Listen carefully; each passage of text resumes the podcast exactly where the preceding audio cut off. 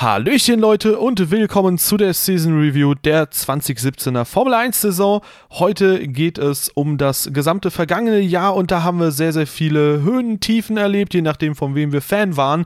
Und insgesamt haben wir eine, ich denke, sehr, sehr schöne Saison gesehen.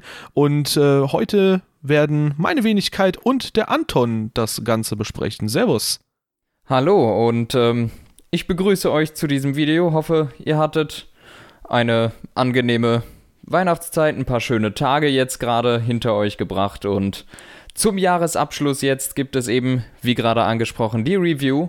Und ähm, ja, wie Dave gerade gesagt hat, wir haben uns einiges ausgedacht, einige Sachen ähm, uns schon aufgeschrieben und werden auch gegen Ende dieses Videos wieder unsere äh, Awards auszeichnen. Und ähm, jetzt aber erstmal beginnen wir mit der Saison und ich würde sagen, die hat schon im Februar begonnen, und zwar als die Autos vorgestellt wurden und die Testfahrten begonnen haben. Ja, die Awards können wir auch gerne nochmal in die Kommentare posten. Dann kann äh, jeder gerne mal mitmachen und auch seine Tipps da abgeben. Ich denke, das eine oder andere wird sehr kontrovers sein, unter anderem die Kontroverse des Jahres oder so. Ähm, ja, und ähm, die Fahrzeuge wurden dann erstmals präsentiert, die Testfahrten wurden erstmal eingeläutet. Und ähm, da hat sich schon so ein bisschen abgezeichnet. Ich würde sagen, bei mir schon ab dem Design des Ferraris, das ist natürlich jetzt ein Glücksgriff gewesen, weil nur weil ein Auto schön aussieht, heißt es nicht, dass es schnell sein muss, aber ich habe da schon ein bisschen erahnt, okay, der Ferrari, der sieht einfach so geil aus und äh, habe da auch schon ein bisschen die Pace erwartet und das hat sich auch irgendwie dann bestätigt im Endeffekt. Und dann bei den Testfahrten hat sich der Eindruck bestätigt, dass da zwei Teams vorne um den Sieg kämpfen werden wahrscheinlich. Und ähm, ja, Red Bull wahrscheinlich etwas dahinterher hinkt. Und vor allem dann die Mittelfeldteams, die waren echt zusammengefärcht im ersten Saisonrennen. Ja, genau. Also vor allem in den Testfahrten und auch kurz vor, äh, kurz vor Beginn der Saison wurden dann die aktiven Aufhängungssysteme von Red Bull und Mercedes verboten, was vor allem Red Bull wehgetan hat die dadurch ihr Auto flacher anstellen mussten und nichts mehr hat richtig funktioniert, weshalb die in Australien wirklich völlig hinten dran waren und auch die ersten paar Rennen eigentlich gar keine Chance gegen die Top-Teams hatten. Mercedes hat das auch ein bisschen wehgetan und Ferrari war mehr oder weniger der Nutznießer, denn die hatten ein Chassis, das auch ohne den ganzen Firlefanz, Firlefanz, Firlefanz funktioniert hat und hatten plötzlich zu Saisonstart das beste Auto. Und damit hatte, glaube ich, nach 2016 niemand gerechnet. Ja, ich habe da auch schon so ein bisschen die Kommentare mitverfolgt und äh, was die Leute so grundsätzlich sagen. Und nachdem in Melbourne äh, quasi so ein bisschen im Qualifying die Ernüchterung kam, sag ich mal, dass eben ein Mercedes doch die Pole holt und das jetzt auch nicht allzu knapp, fast drei Zehntel zu Vettel. Dann äh, haben die meisten schon gesagt, ja, war doch schon irgendwie abzusehen. Ferrari hat bei den Testfahrten nur gepokert und so weiter und so fort. Und Mercedes kann in der Tat dieses Tempo mitgehen und kann dieses Tempo auch überbieten und so weiter und so fort. Äh, Im Qualifying hat sich dann im Laufe der Saison gezeigt, schon. Im Rennen haben wir dann aber, und damit können wir eigentlich auch direkt bei Melbourne einsteigen, im Rennen haben wir dann aber was anderes gesehen, nämlich dass Lewis Hamilton zwar vorne geblieben ist beim Start, sich aber keineswegs absetzen konnte. Valtteri Bottas hat extrem viel Zeit verloren zu der Spitzengruppe auf dem ersten Satz Reifen. Später kam der dann doch nochmal ganz gut ran an, Botta, äh, an Hamilton sogar. Und ähm, insgesamt hatten die Mercedes dann am Ende 1,2 Sekunden Abstand zueinander bei Zieleinfahrt, aber Sebastian Vettel war pace-technisch immer in der Dirty Air von Lewis Hamilton bis zum Boxenstopp von Lewis und äh, konnte das Tempo absolut mitgehen und sogar toppen. Genau, und das ist auch der springende Punkt. Der Mercedes scheint vielleicht den Ticken im Qualifying zu haben. Allerdings ist es dann am Ende so, da wo es gezählt hat, und zwar im Rennen war der Ferrari besser. Und das hat man daran gesehen. Sebastian Vettel hatte überhaupt kein Problem daran, äh, damit wirklich voll hinten dran an Lewis Hamilton die ganze Zeit zu fahren und auch locker unter einer Sekunde Abstand zu haben. Und ähm, somit hat er dann Lewis Hamilton in einen viel zu frühen Boxenstopp gezwungen, der dann hinter Verstappen hängen geblieben ist. Vettel und Ferrari haben das ausgenutzt, gepusht, Boxenstopp ein paar Runden später gemacht, als erster rausgekommen, Rennen gewonnen, perfekte Leistung von Sebastian Vettel und Ferrari. Ja, absolut. Und äh, so ein bisschen das Zünglein an der Waage war da äh, hier Max Verstappen, der dann natürlich sich nicht einfach so überholen lässt von Lewis Hamilton. Ja, warum auch? Ja, ist ja nicht eine Überrundungsmanöver oder so. Und ähm, ja, da hat Mercedes tatsächlich mal falsch taktiert und da kann man mal den Hut vor Ferrari ziehen. Da hat man gedacht, okay, die Saison könnte eventuell in jeder Hinsicht in eine andere Richtung verlaufen als die letzten Saisons. Da war es ja immer Ferrari, die durch so einen Strategiefehler den Sieg vergeben haben. Und Mercedes war so ein bisschen der, ähm, ja, man verzeihe mir jetzt die Metapher oder äh, diese Symbolik, war so der schillernde Stern am Himmel und ähm, hat dann nie einen Fehler gemacht und äh, ist dann immer perfekt quasi unterwegs gewesen. Ja, ähm, andere Sache auch zu Saisonbeginn. Es hat sich gezeigt, Honda hat einen weiteren Rückschritt geschafft von 2016 auf 2017. Das Auto lief nicht rund, das Getriebe hat nicht richtig funktioniert, der Antriebsstrang war irgendwie auch seltsam. Das Auto hat beim Schalten vibriert und der Saisonauftakt war eigentlich ein Horror. Fernando Alonso hat sich zwar eine lange Zeit in den Punkten halten können, bis irgendwann gegen Ende des Rennens er auf einer Geraden von zwei Autos überholt wurde und dann in der gleichen Runde auch noch die Aufhängung gebrochen ist, wofür Honda natürlich nichts kann. Das heißt, McLaren muss sich da auch selber an die Nase fassen. Stoffel van Dorn hat ein bisschen enttäuscht mit seinen ersten paar Rennen. Der war deutlich hinter Alonso. Wo, was wir allerdings sagen müssen in der Retrospektive, alle Neueinsteiger haben 2017 ihre Probleme gehabt, an erfahrenen Leuten dran zu bleiben am Anfang der Saison.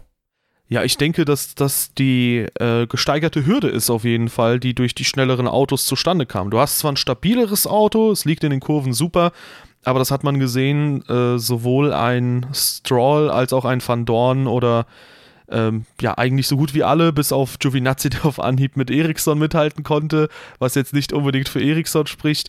Ähm, auch beispielsweise Ocon war am Anfang der Saison deutlich schwächer als Sergio Perez, was die Pace angeht.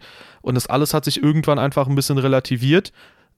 Überraschenderweise war in der Phase, in der die meisten Probleme hatten, äh, Danny Quert am ehesten noch auf dem Niveau von Carlos Sainz. Das fand ich ja, sehr interessant.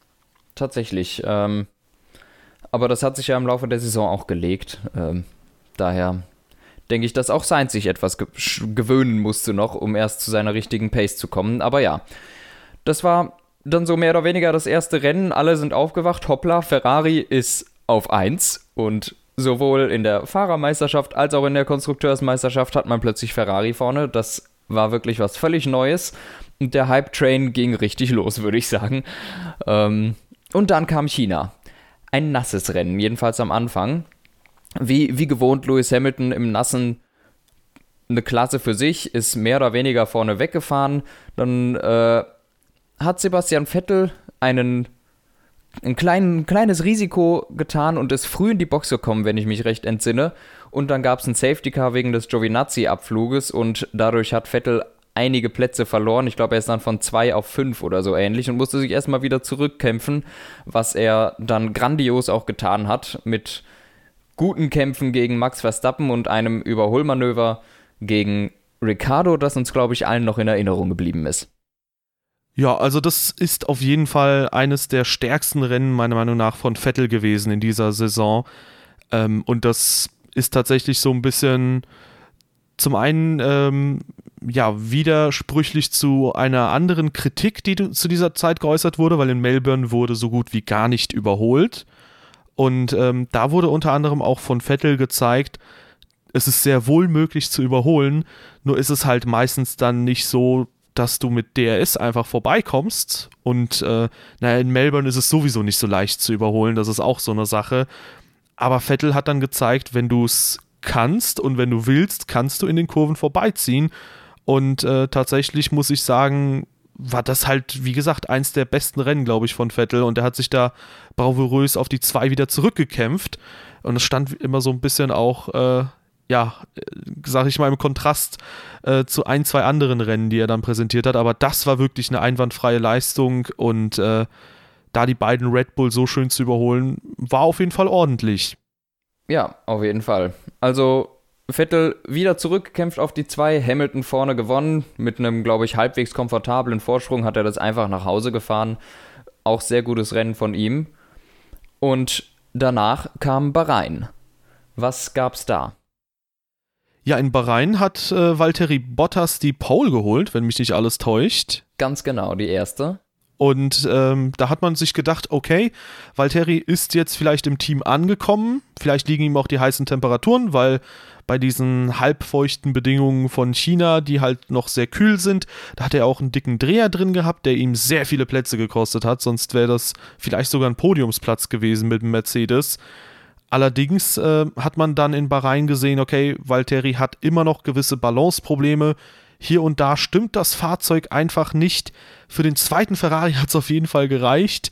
Ähm, aber da hat einfach, naja, Ferrari gezeigt, dass sie ein bisschen flotter können und Sebastian Vettel hat sich da ziemlich sicher den Sieg geholt. Lewis Hamilton mit einer Strafe, weil er bei der Safety Car Phase unmittelbar bei der Safety Car Einfahrt äh, unnötig abgebremst hat vor Ricardo, damit er nicht so lange äh, ja, hinter Bottas warten muss an der Box. Äh, und ich glaube, er hat da auch zu Recht eine Strafe erhalten und äh, Bottas hat ihn dann irgendwann passieren lassen.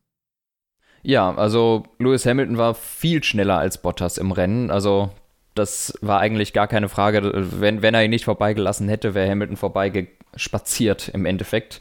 Ähm, besonders im letzten Stint hat Hamilton auch wahnsinnig Druck auf Vettel gemacht, aber aufgrund der Strafe, die er hatte, hat es einfach nicht gereicht und es hätte wahrscheinlich auch so nicht gereicht. Also P2 war da schon die richtige Position, da war wieder Ferrari und Vettel einfach besser gewesen. Ja, wobei ich mich hier auch natürlich äh, so ein bisschen komisch gefühlt habe in der Retrospektive, als ich das in Ungarn gesehen habe und als Mercedes hoch gelobt wurde für diese Aktion, was man auch denke ich, weiterhin so stehen lassen muss. Es war sehr schön, dass Bottas da wieder die Position zurückerhalten hat. Aber in Ungarn ähm, hat man eben auch vergessen, dass in Bahrain eben eine Stallorder kam, die dann nicht rückgängig gemacht wurde, obwohl abzusehen war, dass Lewis Hamilton eben das Rennen nicht gewinnen wird. Das fand ich da ein bisschen komisch dann tatsächlich. Ja, ehrlich gesagt muss ich da ein bisschen dagegenhalten, weil ich finde, also Lewis Hamilton war pro Runde ungefähr eineinhalb Sekunden schneller als Valtteri Bottas zu dem Zeitpunkt. Und er wurde vorbeigelassen, ich glaube, vor der Gegengraden, nee, Quatsch, vor der äh, zwei Kurven vor Schluss. Und wäre es da nicht passiert, wäre Hamilton ganz normal auf Startziel mit DRS vorbeigekommen.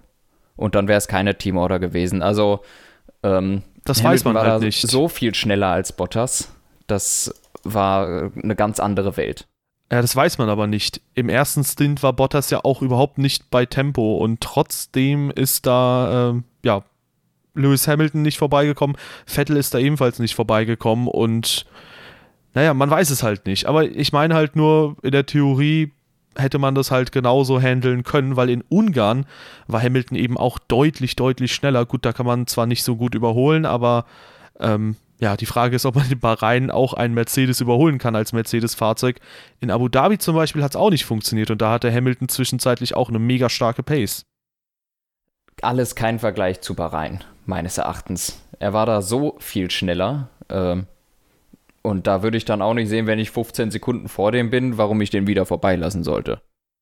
Ja, schon durchaus, aber es ist ja eine Teamorder und na, ich meine ja nur, alle Eventualitäten hätte man da ja äh, herauslesen können. Bis zu dem Zeitpunkt aber, ich denke, gut, da kann man ein bisschen unterschiedlicher Meinung sein, aber nichtsdestotrotz äh, kann man, denke ich, festhalten, bis zu dem Zeitpunkt Hamilton als klarer Favorit bei Mercedes gehandelt, nachdem er eigentlich in Melbourne, ich sag mal, auf Augenhöhe von Bottas unterwegs war. So ein bisschen schneller halt natürlich. Mhm und ein bisschen mit Pech durch Max Verstappen, dadurch, dass er hinter ihm rauskam. Aber ähm, ja, Lewis Hamilton war dann hat sich dann den Nummer 1 Status doch zurückerkämpft. Vettel sowieso als Nummer 1 Fahrer bei Ferrari. Ähm, das hat er in den ersten paar Rennen eindrucksvoll bewiesen. Und ähm, ja, dann kam aber in Russland ein ganz, ganz großer Konter und ähm, ja, nämlich Valtteri Bottas erster Saisonsieg. Ja, und zwar einfach nur, weil er gut gestartet ist. Das muss man auch dazu sagen, denn in Russland hatte Mercedes eigentlich keine Chance gegen Ferrari. Die waren in jeder Hinsicht überlegen dem Mercedes, aber Valtteri Bottas hat einen so guten Start hingesetzt, dass keiner mehr an ihm vorbeigekommen ist und daher möglicherweise das die Top-Leistung von Bottas, denn er hat echt krassen Druck von Sebastian Vettel ähm, aushalten müssen und das muss auf jeden Fall ein schmerzhaftes Rennen auch gewesen sein für Ferrari, das zu verlieren, wenn man eine Doppelpol hat, wirklich in jeder Hinsicht schneller ist als Mercedes, aber dieser eine Typ einen besseren Start hat und dann da vorne rumgurkt und man eigentlich viel schneller kann. Ja, wobei äh, Valtteri Bottas, glaube ich, tatsächlich sogar äh, zwischenzeitlich vier bis fünf Sekunden Vorsprung hatte. Ich glaube schon, ja. dass der da ähm, erstmal richtig gut angezogen hat, was das Tempo angeht, und erst später äh, quasi dann der Reifenabrieb so deutlich wieder spürbar war beim Mercedes, ähm, dass dann Ferrari wieder näher kam, beziehungsweise Sebastian Vettel. Und äh, auch da ein sehr lustiger Funkspruch, dass Kimi Räikkönen nicht gerallt hat, welcher Mercedes vor ihm ist. Und ähm, dann fragt er, ja. ja. wer ist denn vor mir? Und dann so, ja, Bottas, äh, 10 Sekunden oder so. Und dann so, how did we end up behind the Bottas? Weil ja, er dachte, ja. dass Lewis Hamilton eben vor ihm ist. Und Kimi dachte sich auch so, okay, ich bin verschlafen, aber dass Bottas mich überholt und 10 Sekunden Vorsprung auf Bottas, hätte er auch irgendwie merken müssen. Also sehr, sehr lustige Sache auch da. Ja, definitiv. Und ähm, ja, nee, allgemein glaube ich, Bottas ist nur weggekommen, weil nachdem Vettel gesehen hat, der hat mich überholt und Vettel weiß, wie schwer es ist, einen Mercedes zu überholen auf dieser langen Geraden, hat er einfach ein bisschen Abstand gelassen, langsam gemacht, Reif, langsam gemacht, Reifen geschont und ist ja auch deutlich länger dann am ersten Stint gefahren als Bottas und hat am Ende richtig gepusht, wenn er frischere Reifen hat und besser ist, weil Vettel weiß selber, so unter gleichen normalen Umständen kann man einen Mercedes nicht überholen. Das heißt, von der Grundpace konnte er sicherlich schneller, aber er kommt halt nicht vorbei an einem Mercedes. Da ist, glaube ich, das größere Problem gewesen.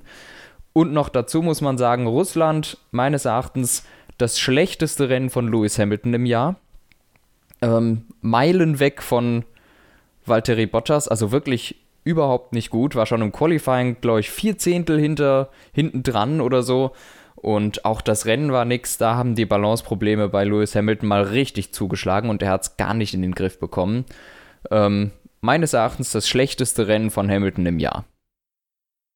Ja, ich denke, wenn man nur das Rennen nimmt, kann man das so unterschreiben. Wenn man das Rennwochenende dazu nimmt, ähm, dann dürfte es wahrscheinlich Monaco sein, wo wir auch noch später ja. dazu kommen werden.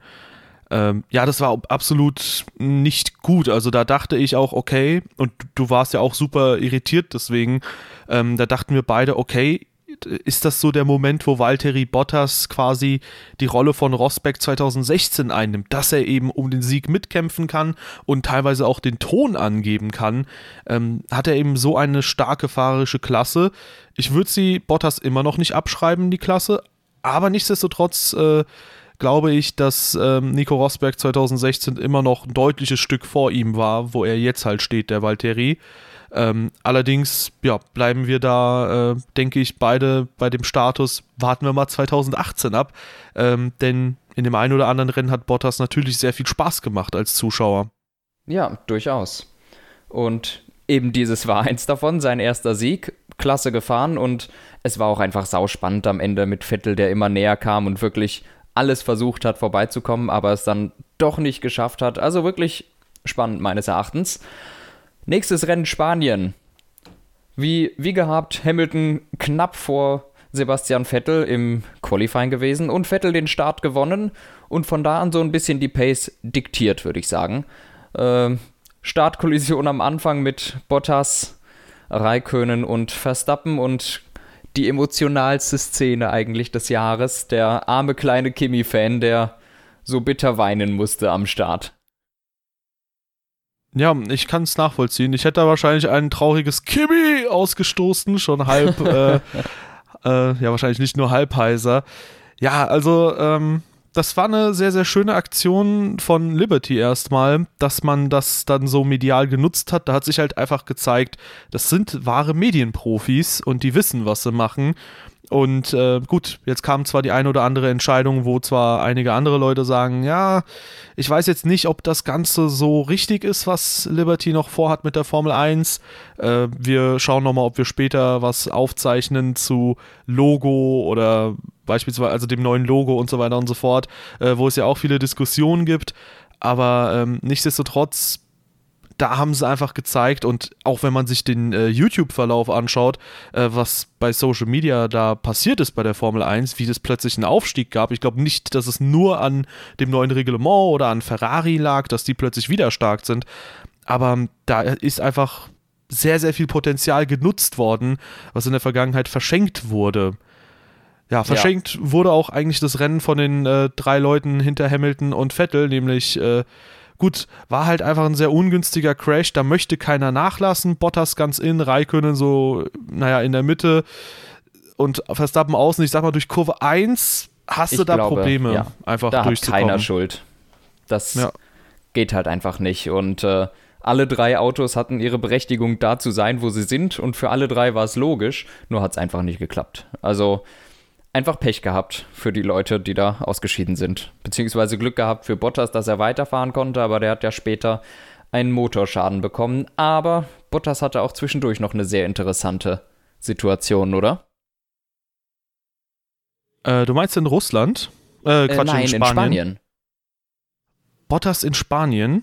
Mit Moment. Sebastian Vettel vielleicht? Ach so, ja, ähm, ja gut, da hätte ich gesagt, Sebastian Vettel hatte eine sehr schöne Situation. Okay, ja, das auch. Ja, äh, für mich war das auch wieder so ein Manöver, wo man sagen muss, wow, Sepp, sehr, sehr starke Leistung. Ähm, nämlich das Überholmanöver gegen Valtteri Bottas, was meiner Meinung nach äh, quasi das most badass Überholmanöver äh, der Saison war. Ähm, also erstmal technisch sehr stark ausgeführt, gut ausgetrickst den Mercedes, sodass er nicht denkt, okay, der sticht jetzt innen rein, der Platz war dann da. Und dann äh, fährt auch noch äh, Sebastian Vettel ein bisschen übers Gras und kommt da einfach grandios vorbei. Also äh, sehr, sehr schönes Überholmanöver, sehr riskant auch. Und äh, das hat ihn im Endeffekt dann doch im Kampf um den Sieg noch mitfahren lassen, weil wie sich dann abgezeichnet hat, war zwar Bottas nicht so schnell, aber Lewis Hamilton konnte mit dem Mercedes auf jeden Fall nochmal schneller als der Ferrari dann. Was mich auch ja. ein bisschen überrascht hat, weil ich dachte, Spanien sei so eine Strecke, die tatsächlich dem Ferrari liegt, so eine etwas weichere Strecke. Ja, sie, sie lag dem Ferrari auch ganz gut, würde ich sagen. Ähm, Im Endeffekt hat Mercedes, hat die Mercedes-Strategie einfach Ferrari ausgetrickst. Und zwar mit dem Virtual Safety Car, das es gab und wo sie in letzter Sekunde Lewis Hamilton reingeholt haben auf Softs. Und das war der springende Punkt, denn, Lewis, äh, denn Sebastian Vettel musste noch die Mediums nehmen. Und Hamilton war also auf den Softs draußen und kam wirklich gleichzeitig dann mit Sebastian Vettel aus der Box, also als Vettel dann aus der Box kam, allerdings mit Mediums. Den ersten Angriff konnte Vettel dann abwehren, den zweiten aber nicht mehr. Und ohne das Virtual Safety Car und diesen Strategietrick von Mercedes hätte Lewis Hamilton das Rennen auch nicht gewinnen können.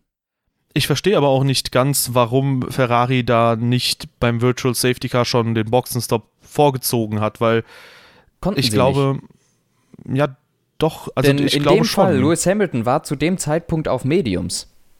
Und Sebastian Vettel hätte auch auf Mediums gehen müssen. Und hätte Ferrari den Boxenstopp vorgezogen, also hätten die den Boxenstopp vorgezogen, wäre Hamilton gar nicht mehr in die Box gekommen und hätte das Rennen gewonnen. Und mm, hätte. Ja. Wann hätte kam Mercedes der denn auf Mediums wieder raus anfangs? Wer? Wann hatte Hamilton die Mediums denn aufgezogen? Uh.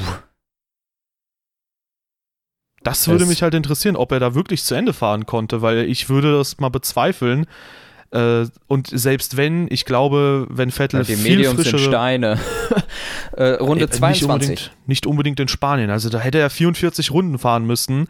Das Virtual Safety Car war in Runde 38 und dann sind sie 28 Runden gefahren. Hamiltons Softs haben 28 oder 29 Runden gehalten. Also ähm, ich glaube schon, dass da die Mediums zwar gehalten hätten, aber ich behaupte ja. auch mal, dass der Ferrari da durchaus, ähm, wenn man in der VSC reinkommt, dass man da trotzdem, ich meine, du verlierst es er hätte durch das 10 Virtual Sekunden Safety Car. aufholen müssen. Ja, aber ungefähr. Das wäre nie gegangen. Lewis Hamilton hätte das locker gewonnen, wenn die in die Box gegangen wären. Und genauso war es ja auch so, wenn er am Anfang des Virtual Safety Cars reingegangen wäre, hätte Sebastian Vettel nachziehen können und auch im Virtual Safety Car reingehen können. Das heißt, die mussten dann in die Box, wenn das Virtual Safety Car endet, damit nur Mercedes den Vorteil vom Virtual Safety Car hat. Und deshalb ja. haben die gewonnen. Und ja, außerdem war dann Hamilton auf den Softs und Vettel auf den Mediums. Die haben die ausgetrickst. Ja, aber ich behaupte mal, ähm, nach Russland hätte man schon davon ausgehen können, dass wenn Ferrari, also aus Ferraris Sicht, dass wenn Ferrari ähm, in Russland quasi so einen relativ großen Rückstand ähm, doch gut macht, weil man eben frischere Reifen ab einem gewissen Punkt hat. Ähm, und in Russland sind die Reifen, glaube ich, nicht ganz so wichtig wie in Spanien, dass man dann in Spanien sogar hätte noch ein bisschen mehr Zeit rausholen können. Also ich glaube schon, ähm, dass ich es theoretisch versucht hätte zu sagen, okay, wir kommen jetzt in der VSC-Phase nochmal rein. Wobei ich verstehe auch den Gedankengang, dass man sagt, okay, man möchte die Führung nicht einfach so abgeben. Ja, also wie gesagt, wenn die reingekommen wären, behaupte ich, hätte Sebastian Vettel das nicht mehr aufholen können. Ja. Aber wir werden es nicht wissen. Ja, auf jeden also, Fall war es ganz schlau von Mercedes und sie haben sie auf jeden Fall ausgetrickst. Ja, und ich denke, ich denke, man kann äh, nicht sagen, dass die Alternative falsch wäre, weil man hätte nicht viel mehr verloren. Ob sie richtig ist, das ist dann die Frage. Ja. Also da hat sich aber auch abgezeichnet, ähm, dass Red Bull am Anfang, ähm, also ich glaube, das war das deutlichste Ergebnis gegen Red Bull erstmal, weil die waren über eine Minute weg. Ricardo eine Minute 15 Rückstand. Ähm, und wir kommen natürlich später wieder dazu. Ähm, da hätte echt niemand gedacht, dass Red Bull da nochmal in der Situation ist, dass sie aus eigener Kraft Rennen gewinnen können. Ähm, und durch die Kollision, durch die Startkollision haben wir auch auf 4 und 5 die beiden Force India gehabt, was eine sehr schöne Konstellation war. Die beiden hat man sehr oft eng beieinander gesehen. Ähm, auf 6 Hülkenberg und durch die Strafe leider nur Achter gewesen, dann Pascal Wehrlein mit einem sehr, sehr, sehr starken Rennen. Bisschen begünstigt durch die Strategie natürlich aber trotzdem schönes Rennen, äh, wo man aber auch leider dazu sagen muss, dass das einer der wenigen Höhepunkte in dieser Saison war und äh, dass danach keine Bestätigung dieser Leistung kam, so ein bisschen wie bei Bottas und äh, Russland dann. Ja, also muss man schon sagen, ähm, so leid es mir tut, Wehrlein war gut, aber eigentlich war das sein einziger wirklicher Höhepunkt. Und ähm, er hat sich danach nicht besonders doll gegen Ericsson behaupten können, weshalb ähm, er auch für die Top-Teams oder bessere Teams meines Erachtens keine Alternative jetzt eben ist. Ähm, und deshalb jetzt ein bisschen doof dasteht. Finde ich traurig, aber leider hat seine Leistung einfach nicht gereicht in diesem Jahr. Ja, denke ich auch. Also ein guter Fahrer ist er trotzdem, das kann man, denke ich, nicht abstreiten. Aber der Ray aus unserer äh, Truppe hat es ganz gut und treffend gesagt, fahren können die alle. Frage ist halt nur, ob es reicht, um an die absolute Spitze zu kommen. Und ich denke, da wird halt immer und immer wieder auch immer noch geschrieben, ja, warum hat Mercedes nicht Wehrlein genommen? Der hätte das doch genauso gut hinbekommen und so weiter und so fort. Ähm, da muss man, glaube ich, schon sagen, wenn Mercedes jemanden aus einem Verka äh, Vertrag freikauft, statt einen Fahrer zu nehmen, den man auf Anhieb nehmen könnte und bekommen könnte, weil es der eigene Fahrer ist, ähm, dann muss Mercedes ja wohl wissen, mit so starken, äh, na ich sag mal, mit so starkem Management in den letzten Jahren, äh, was sie dann tun. Und ich denke schon, dass Mercedes Pascal Wehrleins Leistung am besten einschätzen kann. Und ich denke schon, dass Wehrlein, wir sehen es ja beide so, ähm, dass er ein guter Pilot ist, ein sehr guter Pilot, aber das sind viele Formel-1-Fahrer halt. Ja, um uns jetzt nicht weiter aufzuhängen, wir müssen mal ein bisschen in die Pötte kommen. Monaco, erste Pole Position seit neun Jahren für Kimi Räikkönen. Ähm, Lewis Hamilton verkackt das Qualifying. Und zwar, er verkackt seine eigene Runde und in der zweiten Runde gibt es eine gelbe Flagge. Er kann sie nicht fertig fahren und er ist 14. So, das war erstmal der große Knaller.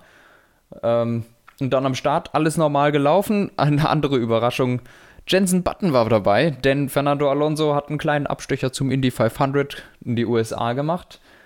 Ähm, an sich konnten wir leider beide das Rennen gar nicht sehen, aber es gibt ja Wiederholungen und alles andere. Das heißt, wir sind trotzdem bestens informiert und haben es, glaube ich, trotzdem beide wahrscheinlich in der Wiederholung gesehen. Aber da gab es auch einige Diskussionen am Ende des Rennens, ob da alles rechtens abgelaufen ist.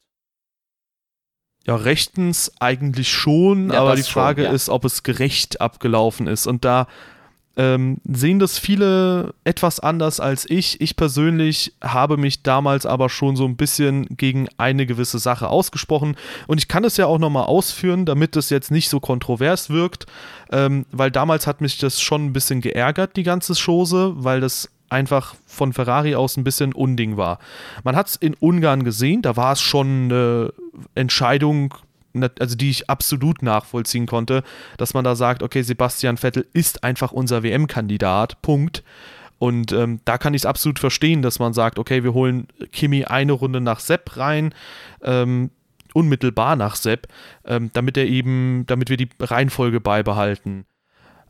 Allerdings äh, kann ich das da halt so ein bisschen weniger nachvollziehen, weil es zwar, also die, manche Leute sagen, okay, da war schon klar, dass Vettel um den WM-Titel mitkämpft und es stimmt auch so ein bisschen. Später ist man ein bisschen schlauer und natürlich hat sich das bestätigt im Endeffekt. Aber ich denke nicht, dass du nach vier, fünf Rennen so extrem viel ableiten kannst für 20 Rennen, die die Saison lang ist. Und was ich halt eben schade finde, ist, das ist halt leider ein Unding, wenn du einen Fahrer dann, wenn es nur noch um teaminternen Sieg geht, fünf Runden länger fahren lässt als den anderen Piloten. Und das unabhängig davon, wer wie schnell konnte oder könnte, weil wenn du da in Monaco auf der Pole stehst und auf der 1 bist nach dem ersten Stint, dann hast du natürlich diese Selbstsicherheit, okay, das Team steht dann wahrscheinlich auch hinter mir und äh, keine Ahnung, ich glaube, es gab keinen Funkspruch für Kimi, hey Kimi, jetzt zieh mal ein bisschen das Tempo an. Insofern, ich glaube, im ersten Stint fährst du dann einfach so schnell, wie du musst, ja. nicht viel schneller. Und ähm, im Endeffekt glaube ich nicht, dass Sebastian Vettel eben so viel schneller war, dass er ein, zwei Sekunden pro Runde schneller fahren konnte. Heißt nicht, dass er langsamer war, aber ich glaube ganz einfach, dass Ferrari da billigend in Kauf genommen hat, dass Kimi eben dann äh, von Sebastian Vettel strategisch besiegt wird. Und das ist, wie gesagt, finde ich einfach ein Unding. So ein bisschen. Ja, genau. Also es war schlichtweg so, man hat Raikön reingeholt und die Teams wissen genau, wo die Autos rauskommen. Und Raikön kam mitten im Verkehr raus. Und zwar nicht hinter einem Überrundeten, sondern hinter mehreren. Und das hat ihn wahnsinnig viel Zeit gekostet. Und zwar so viel Zeit, dass Sebastian Vettel am Ende ziemlich deutlich vorne rausgekommen ist, nachdem man den mehrere Runden in der freien Luft hat fahren lassen. Das Team wusste genau, was passiert und die wussten auch, dass es so enden wird. Damit war das ganz klar eine Entscheidung vom Team. Und ja, Natürlich im Nachhinein betrachtet absolut verständlich, aber im Grunde ähm, ein Sieg, den man von Kimi Räikkönen weggenommen hat. Ja, also ich kritisiere ja auch so ein bisschen, äh, dass zum Beispiel in Bahrain jetzt nicht gesagt wurde, ähm, da, da, vertreten wir jetzt wieder etwas andere Ansichten vielleicht, wobei in dieser Frage vielleicht etwas weniger als in der anderen, weil hier ist es eine strategische Sache, da war es auf der Rennstrecke, ähm, aber auch in Bahrain spreche ich mich ja so ein bisschen gegen Mercedes aus, dass ich sage, okay, wenn ihr schon in Ungarn das macht, hättet ihr das auch theoretisch in Bahrain machen können, dass ihr sagt, okay, gut, Valtteri, wir geben dir die Position wieder zurück oder so, keine Ahnung. Ähm, aber grundsätzlich, keine Ahnung, ich denke, manchmal wird da einfach, äh, auch wenn es keine direkte Stallorder war, wenn es irgendwie eine gewisse Bevorteiligung oder Benachteiligung im Team gibt, es gibt gewisse Situationen, wo es mehr gebilligt wird als in anderen. Ähm, und das fand ich da so ein bisschen schade, dass da einfach das so unter den Tisch gefallen ist, die ganze Chose. Nichtsdestotrotz muss man sagen, für Ferrari dann natürlich ein perfektes Rennwochenende, äh, weil Vettel holt den Sieg, Raikkonen holt den zweiten Platz und äh, Bottas sogar nur Vierter. Da hat Red Bull was ähnliches gemacht, wo auch gesagt wurde, warum wird Red Bull dafür nicht kritisiert, ähm, dass sie Verstappen zuerst reingeholt haben und dass Ricardo am Ende durchgerutscht ist. Im Endeffekt haben sie dadurch sogar eine Position zum Beispiel gut gemacht. Also davor ja. waren sie Vierter und Fünfter. So hat man Bottas ausgetrickst und hat den dritten und fünften Platz geholt. Wie fair das jetzt für Verstappen verlaufen ist, ist eine andere Frage, aber ähm, ja, das hat dem Team strategisch definitiv etwas gebracht in der Gesamtsituation. Und Hamilton ja. nur auf der 7 dann. Genau, was der springende Punkt ist. Hamilton auf der 7, für Ferrari der erste Monaco-Sieg seit 2001. Und ähm, ja, Doppelsieg, besser kann es nicht laufen. Und jetzt haben wir sogar schon mehr als das erste Viertel der Saison besprochen. Und ich glaube, das erste Viertel kann man betiteln mit The Rise of Ferrari and Sebastian Vettel. Also Vettel für mich der Fahrer der ersten paar Rennen, Ferrari das Team der ersten paar Rennen, beide eigentlich unschlagbar. Ähm, also Ferrari eigentlich in den ersten sechs Rennen das zu schlagende Auto, Sebastian der zu schlagende Fahrer, alles perfekt, doch genau dann, als nächste Rennen ist Kanada, hat es leicht angefangen zu kippen. Ja, bis dahin nämlich drei Siege, drei zweite Plätze von Vettel, also wirklich eine brillante ähm, ja, Ausbeute, Punkteausbeute. Da kann man höchstens punktgleich sein, wenn man dieselbe Statistik hat, ähm, nur in anderen Rennen. Ja, und in Kanada gab es dann ähm, ich fand das sehr lustig, weil dieses äh, Highlight-Video habe ich mir mal, dann mehrmals angeschaut und in den ersten Sekunden sagt da David Croft äh, ein brillanter Start von Sebastian Vettel, was ich dann immer sehr lustig finde, weil, naja, Vettel hat dadurch halt zwei Plätze verloren durch den Start, äh, durch einen etwas besser startenden Bottas und durch einen Raketenstart von Verstappen.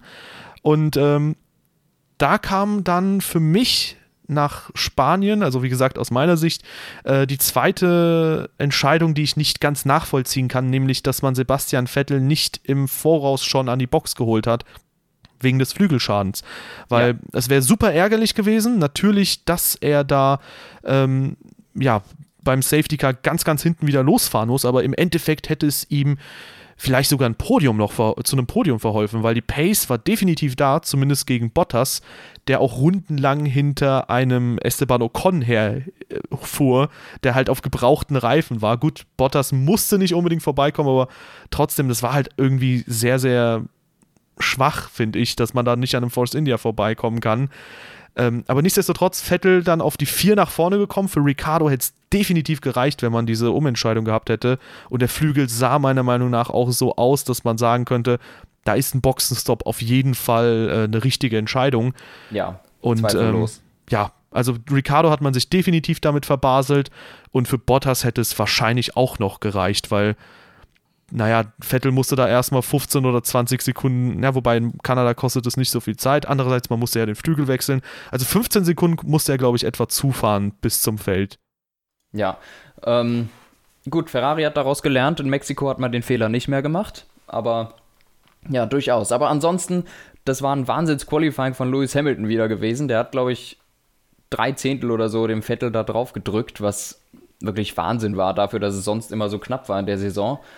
Ähm, Hamilton wie immer eigentlich in Kanada ein perfektes Rennen gefahren. Und ähm, ja, Doppelsieg Mercedes, Mercedes hier das beste Auto. Ferrari eigentlich knapp dahinter, aber es nicht aufs Podium geschafft. Was mit Raikön passiert ist, weiß ich schon gar nicht mehr. Aber das war ein Bremsdefekt, den er zwischenzeitlich ah, ja. hatte. Okay. Stimmt. Da wurde ja auch ein bisschen gemunkelt, okay, gab es da jetzt eine Stallorder, wo ich auch, da habe ich gedacht, okay, warten nee, wir mal wirklich die Dinge ab. ist ein Bremseffekt. ja, ja, aber, aber als äh, Raikönnen vorbeikam, das wirkte halt so ein bisschen, als hätte er sich verbremst, in Anführungszeichen, um dann die Schikane zu verpassen, um Vettel vorbeizulassen. Wie gesagt, meinten die anderen Leute, aber ich habe mir auch gedacht, ja komm, jetzt warten wir erstmal die Wiederholung ab und dann wird mal wild spekuliert, okay? Und da kam einfach raus, Raikönnen mit einem Bremsdefekt, was natürlich ein bisschen schade war. Ähm, hat natürlich die Saison mit einem leichten Ak äh, Abstiegstrend äh, oder Abwärtstrend für Raikönnen noch weiter bestätigt, weil da kam er auch hinter den beiden Force India sogar ins Ziel.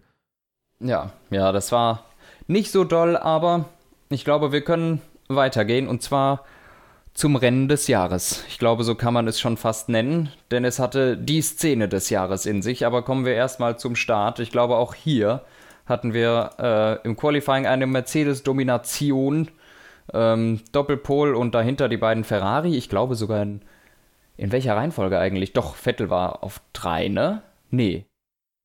Äh, nee, Kimi tatsächlich war, war Kimi auf drei. Tatsächlich war Kimi ja. vorne und Vettel aber besser gestartet.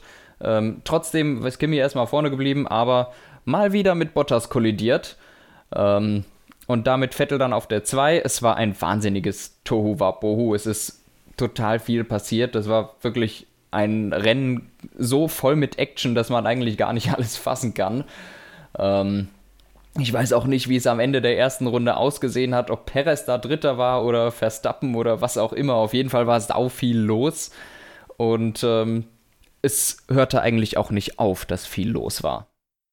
Ja, also das war wirklich so ein Rennen, das mich sehr, sehr überrascht hat, weil im Vorjahr hatte man das Gefühl, okay, es ist eine Strecke wie jede andere. Du musst dich well nicht. Done, ja, genau. Du musst dich nicht großartig konzentrieren.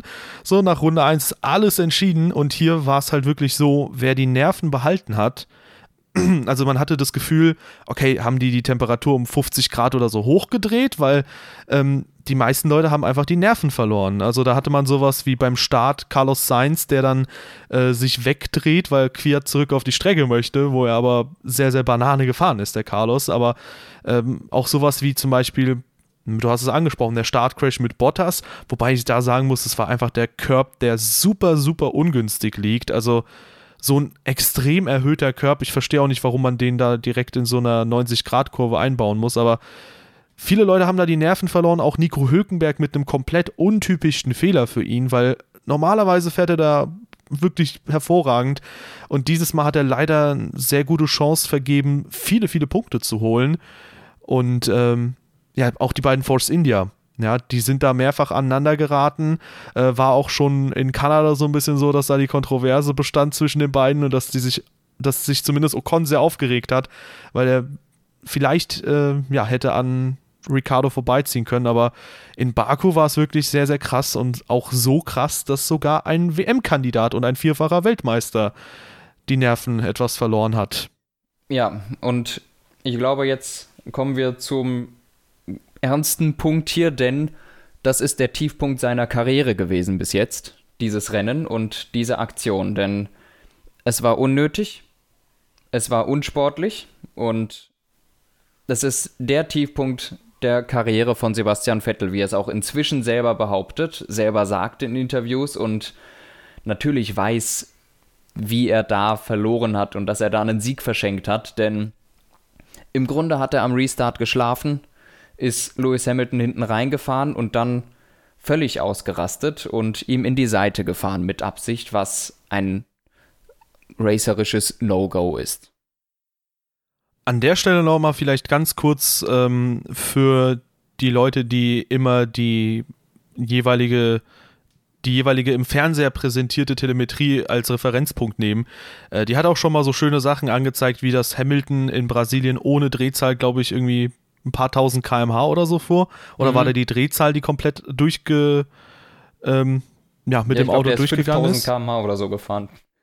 Ja, auf jeden Fall, ähm, die Anzeige ist nicht unbedingt immer richtig und ich glaube, an der Stelle irgendwelche Verschwörungstheorien aufzustellen, dass man wollte, dass Hamilton gewinnt oder, oder dass der Break-Test halt doch bestand und so weiter und so fort. Ich glaube, so viel Vertrauen muss man einfach haben in den Sport, dass man da sagt, okay, ja. ähm, die werden, die werden vielleicht die WM-Rivalen auf jeden Fall etwas milder bewerten. Das kann man, denke ich, auf jeden Fall festhalten, weil äh, es gab viele Aktionen, zum Beispiel Hamilton in Silverstone, der da Grosjean aufgehalten hat, den bestrafst du natürlich auch nicht im Qualifying, wenn ähm, das sein Heimrennen ist und wenn er um den WM-Titel mitfährt.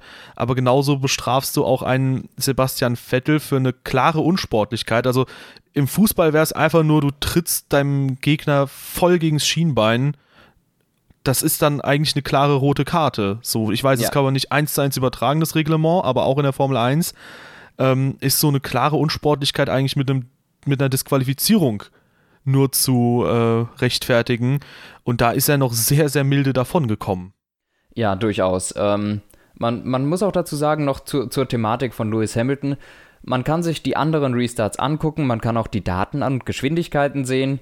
Ähm, Lewis Hamilton ist beim ersten Restart oder beim Restart davor zu an genau der gleichen Stelle 49 km/h konstant gefahren und beim Restart, wo der Unfall passiert ist, 52 km/h. Das heißt, er ist genauso gefahren, tatsächlich auch vom Geschwindigkeitsunterschied. Es war keine abrupte Geschwindigkeitsänderung drin, genauso gefahren wie beim Restart davor. Der Unterschied war, dass Sebastian Vettel dieses Mal viel näher an Hamilton dran war und das einfach allem Anschein nach nicht damit gerechnet hat, dass der so langsam fährt, was er aber eigentlich hätte wissen müssen, denn das war beim Restart ein paar Runden vorher genauso. Und da liegt dann das Problem, denn es sieht aus Sebastian Vettels Perspektive so aus, als würde Hamilton langsamer werden, aber dem ist de facto nicht so gewesen. Daher war das ein absoluter Saisontiefpunkt und ähm, ja, daran hat, hatte Sebastian Vettel sicher auch zu knabbern äh, gehabt am Rest der Saison. Ja, vor allem, weil zwar der Ferrari Pace nicht unterlegen war, aber bei Mercedes eben dieses Problem mit der Kopfstütze oder dem Kopfschutz von Hamilton aufgetreten ist. Und wie du sagst, da wurde einfach ein sicherer Sieg vergeben, den sich dann Ricardo geschnappt hat. Der Überraschungskandidat schlechthin äh, vor dem anderen Überraschungs- oder vor den anderen zwei Überraschungskandidaten schlechthin. Denn Bottas ja. war nach Runde 1 komplett ja, hinten dran, äh, hatte eigentlich überhaupt keine Chance mehr in diesem Rennen ein gutes Ergebnis zu erzielen und plötzlich war er Zweiter, ähm, aber auch nur ein paar Meter vor Schluss. ja, weil da Lance Stroll auf der Geraden nochmal von ihm geschluckt wurde. Aber Lance Stroll, es wird ihm immer wieder als Glückspodium zugerechnet. Ich muss einfach sagen, wenn du bei so einem Rennen die Nerven behältst, wo, naja, wie gesagt, viele Leute bis hin zu Weltmeistern die Nerven verlieren und auch Raikönnen ähm, ist da jetzt nicht einwandfrei gefahren und so weiter und so fort, dann muss man einfach sagen, Respekt, war eine starke Leistung. Absolut, ähm, kann ich dir nur beipflichten, das sehe ich genauso. Und im Endeffekt hat dann tatsächlich Danny Ricciardo dieses Rennen völlig überraschend gewonnen vor Valtteri Bottas, der zwischenzeitlich eine Runde zurück war, und Lance Stroll. Das muss man sich einfach mal überlegen, was da eigentlich passiert ist in diesem Rennen. Aber finde ich klasse, total verrücktes Rennen gewesen und das wird uns auf ewig in Erinnerung bleiben und auf jeden Fall in die Geschichtsbücher der Formel 1 eingehen. Ist eigentlich Lance Stroll der einzige, der außerhalb der Top 3 Teams aufs Podium gefahren ist in dieser Saison? Traurigerweise ja. Das ist super lustig. Also eigentlich auch traurig, ja, weil die Top 3 Teams halt entsprechend weit entfernt sind, aber ja, eigentlich auch ein bisschen ja, lustig, dass es so. gerade Lance Stroll ist, der in der Saison nicht immer unbedingt äh, sehr stark glänzen konnte. Aber wenn er mal einen hohen Hochpunkt hat, dann muss man das auch mal sagen, weil zum Beispiel Monza war definitiv auch kein Glück, das Qualifying, das er so stark bestritten hat. Ja, ja, klar. Ähm, nächstes Rennen Australien. Äh, Quatsch, nicht Australien, Österreich. Sauber. Sehr gut gemacht. Schön mal den Kontinent gewechselt. Jawollo. Nein, Österreich natürlich. Ähm, Lewis Hamilton mit einer 5-Plätze-Strafe wegen eines Getriebewechsels. Daher startete er nur von der 8, weil auch sein Qualifying, glaube ich, nur so mittelmäßig gewesen ist. Und dem Rennstart von Valtteri Bottas überhaupt, der eigentlich eine Tausendstel Sekunde zu früh gestartet ist oder so, aber er ist noch nicht über die Fühler der FIA gefahren, über die Messer, wann man, ähm, wann man gemessen wird. Und daher ähm, hat er keine Strafe dafür bekommen. Ja, also in so einem Fall, da gab es auch einen dicken Shitstorm gegen äh, Valtteri Bottas, muss man aber sagen, don't hate a player, hate a game. Wenn das System so funktioniert, ja, dann ist das System schuld. Da ist nicht der Fahrer schuld, der quasi an die Grenzen des Systems geht, weil das tut jeder. Ähm, und ja, war ein sehr, sehr interessanter Start, aber Bottas sowieso eigentlich immer ein sehr, sehr guter Starter gewesen in der ja, Saison. Definitiv. Und äh, das hat es nochmal untermauert und das hat ihm auch im Endeffekt den Sieg gebracht, dass er da so super wegkam und äh, von da an sich dem Druck von Sebastian Vettel widersetzt hat. Äh, und das war wieder eine ziemlich starke Leistung, sich da oh, ja. Ja, so lange quasi vorne zu halten. Aber war auch einfach richtig stark von Sebastian Vettel eigentlich, das Rennen, wie der, wie der da Druck gemacht hat, war richtig, richtig spannend. Ja, also in so einer Situation muss man einfach beide loben, finde ich, wenn es dann nicht zu einer Kollision oder so kommt, wenn beide ne, also beide sind ja einem gewissen Druck ausgesetzt. Äh, ich weiß nicht, doch, die Megacorp-Folge ist dann schon online. Wir beide wissen das ganz gut, wenn du, sowohl wenn du hinterherfährst, als auch wenn du vorne bist. Ja. Mhm. Und ähm, in beiden Situationen ist es einfach mega krass und äh, ja, auch Vettel, der ist über weite Strecken hinweg äh, vielleicht die besten Rennen gefahren in seiner Gesamtkarriere, weil hier muss man auch noch zusätzlich dazu rechnen, dass ein Druck dazu kam, dass du eben nicht, na, ich sag mal, vorne wegfährst, sondern oft einfach auf zwei bist und dann irgendwie Bottas bezwingen musst oder einen Hamilton bezwingen musst und ähm, die in eine schlechte Position bringen muss. Und ähm, das ist ihm ganz gut gelungen. Also für mich, ich sag's mal so, Sebastian Vettel äh, da wieder mit einem sehr starken Rennen, aber er hat sehr viele Höhen gehabt, ein paar Tiefen und im Endeffekt in der Saison, wo es, äh, ich sag mal, bei zwei absoluten Weltspitzefahrern um den Titel geht, mit zwei absoluten Weltklasse-Autos, da entscheiden halt diese kleinen Tiefen und die waren bei Hamilton mit Russland und Monaco nicht ganz so stark. Und Brasilien. Ja, ja, ja, das stimmt. Ich glaube, viel mehr gibt es zu Österreich jetzt auch nicht zu sagen. Es gab noch einen kleinen Kampf mit Ricardo und Hamilton, aber an sich ja, war das also, Rennen ansonsten mehr oder weniger unspektakulär, außer ein Startcrash von Quert mal wieder ausgelöst. Ja, wo er auch noch Max Verstappen und Alonso mitgenommen hat, ja, ja. die eh nicht oft genug die Zielflagge gesehen haben, meiner Meinung nach. Aber ähm, eine Sache möchte ich doch noch anführen, nämlich, dass ich ein bisschen irritiert war, wie stark der Red Bull in diesem Rennen doch war. Weil Ricardo Stimmt. tatsächlich nur sechs Sekunden entfernt war von Bottas. Und ich weiß noch, wie ich damals auch in der Vorschau gesagt habe, okay, in Silverstone werden die ähnlich stark auftreten und in den nachfolgenden Rennen. Ähm, und dann kam wieder so ein kleines Tief von Red Bull, beziehungsweise waren sie pace-technisch zumindest nicht ganz so dran. Und ja, das hat mich sehr, sehr irritiert im Laufe der Saison. Äh, man konnte das nicht erkennen, wo ist Red Bull stark, wo sind sie schwach weil in den vergangenen Jahren war, seltsam, war das ja. immer sehr leicht zu erkennen, dass Red Bull in den Kurven halt richtig gut war, auf den Geraden eben nicht. Aber hier war das echt so eine Saison, äh, wo ich irgendwann mit den Nerven am Ende war, wenn es um Red Bull ging. Und naja, mal hat das Auto perfekt funktioniert und mal überhaupt nicht. Ja, also in, in Silverstone pace-technisch nicht ganz so dran, ist schon sehr nett ausgedrückt. Red Bull war geschlagene 1,5 Sekunden hinter Pole-Setter Lewis Hamilton. Aber es ist Pole-Setter Lewis Hamilton, das muss man auch mal ja, dazu sagen. Ja, der war auch eine halbe Sekunde vor dem zweiten, aber ja, es ist trotzdem ein riesiger Abstand. Und zwar einem überraschenden zweiten, nämlich Kimi Räikkönen, wo ich dann natürlich so ein bisschen gehofft hatte, ähm, dass der dann doch irgendwie seinen ersten Saisonsieg langsam aber, aber sicher in die Wege leitet, zumindest. Äh, ich habe da jetzt nicht an einen Sieg in Silverstone geglaubt, aber naja, da war auf jeden Fall ein gutes Qualifying bei entstanden. Bottas sogar nur Vierter tatsächlich und mit fünf Positionen Strafe dann nur Neunter. Mhm. Hinter beiden Ferrari gewesen. Und im Rennen war dann Kimi Räikkönen auch der stärkere Ferrari in dieser Situation. Vettel hatte beim Start äh, die hinteren Bremsen, glaube ich, zu stark über, ähm, zu stark erhitzt und dadurch überhitzt ähm, und kam dadurch überhaupt nicht weg und musste sich dann erstmal in einem schönen Zweikampf gegen Verstappen behaupten. Hat dann alles viel zu lange gedauert. Red Bull geht auf Nummer sicher, Ferrari tut das nicht. Beide Ferrari mit dem Reifenplatzer, das kostet dann auch Raikönnen den zweiten Platz und Vettel, glaube ich, den sicher geglaubten dritten oder vierten. Ja, und also alles, wenn alles normal gelaufen wäre, wäre es ein vierter Platz geworden, weil er ja nur Dritter geworden ist, weil äh, weil Kimi Räikkönen den Reifenplatz eine Runde vor ihm hatte. Aber es wäre ein normaler vierter Platz geworden und es wäre auch ein vierter Platz geworden, wenn sie auf Nummer sicher gegangen wären und Boxenstopp reingezogen hätten. Haben sie aber nicht, somit wurde er, glaube ich, siebter. Ist das richtig? Ja, ist richtig. Und das Gut. war der Punkt, wo sich die wo sich der WM-Kampf richtig zugezogen hat. Denn Sebastian Vettels Führung in der WM war runter auf einen einzigen Punkt. Und Lewis Hamilton hat in Silverstone eine Machtdemonstration gezeigt, indem er das fünfte Mal in Folge Silverstone gewinnt. Ja, auch eine sehr, sehr starke Sache. Ähm, ja, war einfach eine brillante Pace, die auch der Mercedes an den Tag gelegt hat. An dem Tag mit, ein, äh, mit eindeutigem Eindruck auch das stärkste Auto, muss man dazu sagen. Und äh, ja, ähm, ich war mir dann bezüglich der Position von Vettel nicht sicher, ob er vor oder hinter Bottas gewesen wäre. Deswegen meine Verunsicherung. Dass also, er hinter ja, Kimi, er dass er hinter Kimi war, war klar, weil das war mal ein starkes Rennen von Raikkonen, was man nicht so oft behaupten kann, leider.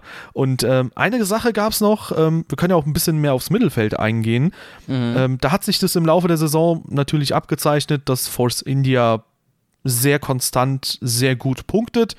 Ähm, und eine Sache hat mich dann sehr gefreut in diesem Rennen, ähm, nämlich nachdem es ja, ich sag mal, zwei Rennen hintereinander keine Punkte gab mit Baku und äh, Spielberg und ähm, Nico Hülkenberg bis dahin auch mehr oder weniger gut gepunktet hatte. Ich glaube, in vier von acht Rennen insgesamt gab es jetzt zumindest auch nicht nur durch Glück begünstigt oder so, weil zum Beispiel in Spanien, da kam es dadurch zustande, dass drei Autos direkt ausgeschieden sind in Runde 1, die vor Hülkenberg gelandet wären. Das war mal ein Rennen, wo Nico Hülkenberg safe den siebten Platz geholt hätte, wenn Vettel auch keine Probleme gehabt hätte.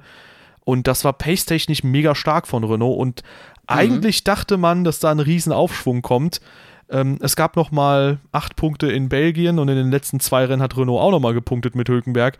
Aber dazwischen sechsmal keine Punkte für Nico Hülkenberg. Insofern das war auch so eine Saison für Renault, wo man in Silverstone noch gedacht hätte, boah, jetzt legen die richtig los, jetzt können die vielleicht Williams noch mal unter Druck setzen und ähm, können die vielleicht noch mal überholen. Force India, gut, ist schon zu weit weg.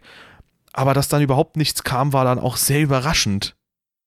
Ja, ähm, ist tatsächlich so. Also, weshalb das passiert ist, also weshalb die jetzt da so gut waren oder danach in so ein Loch gefallen sind, kann ich mir selber eigentlich nicht erklären, aber gut, sie haben sich wieder erholt und gegen Ende der Saison waren sie eigentlich ein gutes Mittelfeldteam, wie du schon gesagt hast. Ähm, aber ja, so hatte es jetzt jedenfalls den Anschein, kurz vorm letzten Rennen vor der Sommerpause, dass Mercedes in den letzten paar Rennen einfach Ferrari überholt hat, was natürlich sehr besorgniserregend ist, denn im Grunde in Österreich war der Mercedes besser, in Aserbaidschan war der Mercedes besser, in Silverstone war der Mercedes eine eigene Klasse. Ähm, also Ferrari kam ins Grübeln. Doch es kam ein Lichtblick, und zwar Ungarn. Aber ich möchte da noch mal kurz einhaken. Ja. Ist es denn wirklich so, dass der Mercedes auch in Österreich besser war? Weil wenn ich ehrlich Glaube bin, schon. Wenn ich ehrlich bin, ähm, ich würde da schon sagen, dass Pot, äh, Bottas ein ganz gutes Rennen gefahren ist. Das würde ich eben nicht so sagen. Ich glaube, Lewis Hamilton hätte einfach viel schneller gekonnt. Ja, gut.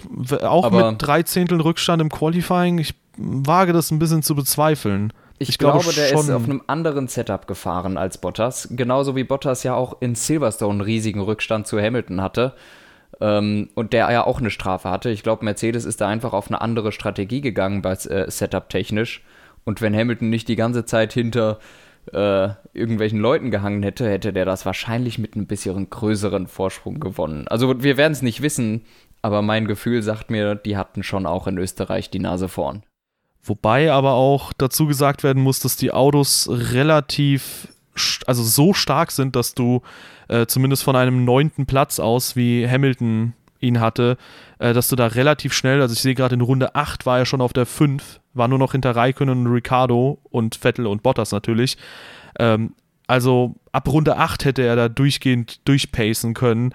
Und ähm, ich glaube auch gegen Raikkonen kam er nur etwas schleppender voran. Also ich würde nicht unbedingt sagen, dass der Mercedes in Österreich so dominant war. Ich, ich würde schon sagen, höchstens auf Augenhöhe tatsächlich. Ja. Dass da einfach Mercedes strategisch nichts falsch gemacht hat und dass Vettel dadurch nicht am vielleicht auf der geraden überlegenen Mercedes vorbeikam. Ja gut, in Österreich kann man ohnehin nur sehr schwierig überholen, weil die Geraden alle, es sind zwar einige Geraden da, aber die sind alle ziemlich kurz.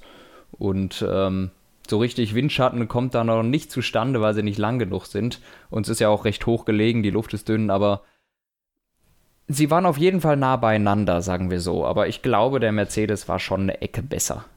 Ja, und ich Vettel denke, war einfach gut. Ich denke nämlich, Baku und äh, Silverstone sind einfach so Strecken, die charakteristisch für den Mercedes sehr, sehr gut liegen. Das ist keine Frage, ja, ja. Und äh, ja, das kon konnte man dann von dem nächsten Rennen nicht mehr so ganz behaupten. Du hast es ja schon angerissen, Ungarn. Ja, also Ferrari hier eine Klasse für sich wieder völlig. Also äh, hier hätte Mercedes unmöglich gewinnen können. Ferrari war viel schneller. Wieder ein Doppelpol im Qualifying. Mercedes auf 3 und 4 dahinter, keine Chance. Und äh, selbst mit einem Lenkproblem bei Sebastian Vettel, der übrigens in der, was eine Safety-Car-Phase am Anfang? Ja der in der Safety-Car-Phase einmal zu heftig über einen Curb gefahren ist, was die Lenkung verrissen hat. Das ist, das ist überhaupt erst ein Witz, dass sowas passiert, ne? Und dann die, das ganze Rennen mit einem etwas schiefen Lenkrad gefahren ist, trotzdem schneller als Mercedes, beziehungsweise Mercedes kam nicht vorbei, weil man nicht überholen kann in Ungarn. Ähm, starke Leistung von Vettel, guter Teamgeist von Raikön und ähm, ich glaube, der einzige richtige grobe Schnitzer von Verstappen dieses Jahr. Ja, stimmt. Die Startsituation gegen den Teamkollegen. Ja. Einfach zu spät gebremst, reingerutscht, Ricardo das Rennen kaputt gemacht und selber noch eine Strafe kassiert. Das war einfach nicht clever von Verstappen. Das war eine dumme Aktion. Ja, eine Strafe, die Hamilton eine Position gekostet hat und ihn wahrscheinlich auch, denn äh, Sonst wäre er irgendwo in der Nähe von Bottas gewesen von Anfang an und Bottas konnte da absolut nicht die Pace mitgehen von den Ferrari. Hamilton konnte das ein paar Runden so ein bisschen mitgehen, das Tempo von Vettel, der halt ein angeschlagenes Auto hatte. Ähm, wie du schon sagst, eigentlich ein Witz, dass das Auto so zerbrechlich ist oder komisch eigentlich, weil, naja, später in Malaysia bei der Auslaufrunde, da hat man was ähnliches beobachten können, dass der Ferrari auch schon so ein bisschen zart ist. Ähm, aber ja, ähm, tatsächlich, äh, Verstappen hätte da, glaube ich, sogar die Chance gehabt, regulär an Bottas vorbeizukommen und vielleicht ja. auch äh, vor Hamilton sogar zu sein, weil der Red Bull schien hier sehr gut zu funktionieren. Und äh, ja gut, man kann halt auf der Strecke nur sehr schwer überholen, deswegen hat es dann doch eher nicht geklappt. Die Überraschung äh, des Rennens wahrscheinlich, oder eine der beiden großen Überraschungen, ähm, dass Bottas dann den Platz tatsächlich wieder zurückerhalten hat von Hamilton, was meiner Meinung nach eine sehr schöne Fair-Play-Geste war und äh, auch sehr riskant war, weil Verstappen war dann nur weitere vier Zehntel hinter Hamilton und das war schon sehr, sehr risky und riskant war auch naja, Fernando Alonsos Überholmanöver gegen Sainz, der dann doch gezeigt hat, man kann hier überholen. Und der hat sich nicht nur den sechsten Platz gesichert, was fürs McLaren-Chassis und für seine fahrerische Leistung spricht, sondern auch die schnellste Rennrunde. Ja, das ist wirklich ein bisschen erstaunlich im McLaren Honda, muss man schon so sagen, während, du hattest es gestern mal angeschnitten, als wir darüber geredet haben, während Bottas und Verstappen in völlig überlegenen Autos gegenüber des McLarens äh, wirklich Vollgas geben und voll fighten, aber trotzdem Fernando Alonso sich die schnellste Runde holt und das Überholmanöver außenrum gegen Sainz war wirklich erste Sahne, das war klasse. Ähm, aber ja, Alonso ist dafür bekannt, außen zu überholen und irgendeine komische Linie zu nehmen und Grip zu finden. Und das war wieder so ein klassisches Manöver. Also wirklich starkes Rennen auch von ihm, muss man erwähnen. Ja, also für mich vielleicht sogar der Höhepunkt von Alonsos Saison in diesem Jahr, weil das war wirklich eine herausragende Leistung. Der hat da wirklich alles rausgeholt aus dem Auto, was ging. Und ja, also wenn das wirklich so die Pace ist, die McLaren sogar mit einem Honda-Motor fahren kann, dann freue ich mich wirklich auf 2018, weil wenn dann auch noch so ein bisschen die Schwäche auf, ähm, na, ich sag mal, etwas schnelleren Strecken äh, behoben wird, ja, dann können wir echt hoffentlich, hoffentlich vier Teams im nächsten Jahr um den Sieg fighten sehen. Das wäre so ich, sehr, sehr geil. Ich rechne zumindest mit Podien. Ja, ich denke auch. Also Und, McLaren, wenn, ja. sie, wenn sie die Performance von dieser Saison beibehalten, was Kurvenfahrten angeht, dann auf jeden Fall. Ja, also es war eben doch noch nicht alles vorbei für Ferrari. Plötzlich hatte man wieder die Nase vorn und die Sommerpause kam. Ja, und man ging mit einem relativ komfortablen Vorsprung sogar in die Sommerpause. Und interessanterweise, da hatten wir vorhin so ein bisschen über die Tendenzen gesprochen, dass Bottas eben, naja, ich sag mal, ähm, nach dem ersten Saisonrennen leicht zurückgefallen ist, im Ansehen gefallen ist von vielen Leuten. Dann in Russland kam wieder so ein Höhepunkt. Dann ging es wieder ein bisschen bergab. Gut, Startkollision in Spanien und Motorschaden danach. Ähm, Monaco war jetzt auch nicht wirklich berauschend, wobei das auch nicht die Mercedes-Strecke schlechthin ist. Dann eigentlich drei Rennen oder so konstant langsamer oder zwei, drei Rennen konstant langsamer als Hamilton mit Kanada und, nee, Kanada einfach nur. Äh, gut, in Baku die Aufholjagd dann und was, worauf ich hinaus möchte, ich glaube in den letzten fünf Rennen, äh, einschließlich Kanada bis Ungarn vor der Sommerpause, hat er, glaube ich, die meisten Punkte geholt von allen Fahrern. Ja, das stimmt das war dann wieder so ein Punkt, wo man sich gedacht hat, okay, bei Mercedes ist es noch nicht entschieden, bei Ferrari ist der Abstand von Raikkonen einfach schon zu groß. Da könnte es noch zwei Fahrer geben, die um den WM-Titel mitfahren. Und das hätte ich jetzt auch in der Retrospektive sehr, sehr schön gefunden. Aber dann äh, kam so ein bisschen der große Durchmarsch von, ich würde nicht unbedingt sagen Mercedes, aber von Lewis Hamilton, weil Bottas Leistung stagnierten dann auf einem konstant guten, aber nicht herausragenden Niveau. Und äh, Hamilton bis zu seinem WM-Gewinn dann fehlerfrei fast. Ja, also die Sommerpause, nach der Sommerpause ging es weiter mit Spa, Belgien. Und das war eine herausragende Leistung von Lewis Hamilton. Ähm, er hat den Druck von Vettel standgehalten, schon am Start und das ganze Rennen. Allerdings ging es richtig los nach der Safety-Car-Phase, als Mercedes keine Ultrasofts mehr hatte und Lewis Hamilton und Bottas auf Softs gegangen sind, während direkt im Nacken von Hamilton Sebastian Vettels auf den Ultrasofts saß. Das ist schon mal ein riesiger Unterschied und das ist so ein Punkt, wo ich mir gedacht habe, das ist schon sehr beachtlich, dass Lewis Hamilton den Vettel hinter sich halten konnte. Und der Mercedes war in Spa seltsamerweise eigentlich nicht besser als der Ferrari, was eigentlich ein gutes Zeichen für Ferrari war. Allerdings das Rennen selbst war meines Erachtens wirklich herausragend von Lewis Hamilton, wie er Vettel ausgetrickst hat, um nicht, wiederholt, äh, um nicht überholt zu werden. ja, kannst es ja auch kurz ausführen. Er ist nach Radion, also nach Eau Rouge und der nachfolgenden Rechtskurve, ein ähm, bisschen vom Gas gegangen oder nee, auch nee, schon der, währenddessen. Davor, davor. Ach stimmt, davor. Es war auf dem, äh, auf dem Weg nach unten zu Eau Rouge. Da ist er langsam geworden, dass Vettel schon in Eau Rouge so nah dran ist, dass er sofort nach Eau Rouge und Radion aus dem Windschatten raus muss. Ja, und dementsprechend und somit, ja. sind die Seite an Seite, aber Vettel kann halt natürlich den Windschatten nicht weiter nutzen und äh, ja, Hamilton durch den etwas stärkeren Motor wahrscheinlich ähm, dann einfach vorne geblieben. Ja, also wirklich ein genialer Trick von Hamilton. Allerdings, da hätte, da, da hätte Vettel auch dahinter kommen müssen, dass, wie, wie das funktioniert. Ähm, kann man auch sehen im Rennreview von, äh, auf YouTube von der Formel 1, dass Alonso zum Beispiel genau das gemacht hat. Der war ein bisschen zu nah dran an, ich meine, Nico Hülkenberg müsste es gewesen sein, und ist nach Rouge äh, sofort aus dem Windschatten rausgegangen für 100, 200 Meter und ist dann auf der Geraden wieder reingegangen, um sich ransaugen zu können, um dann mit Überschuss vorbeigehen zu können.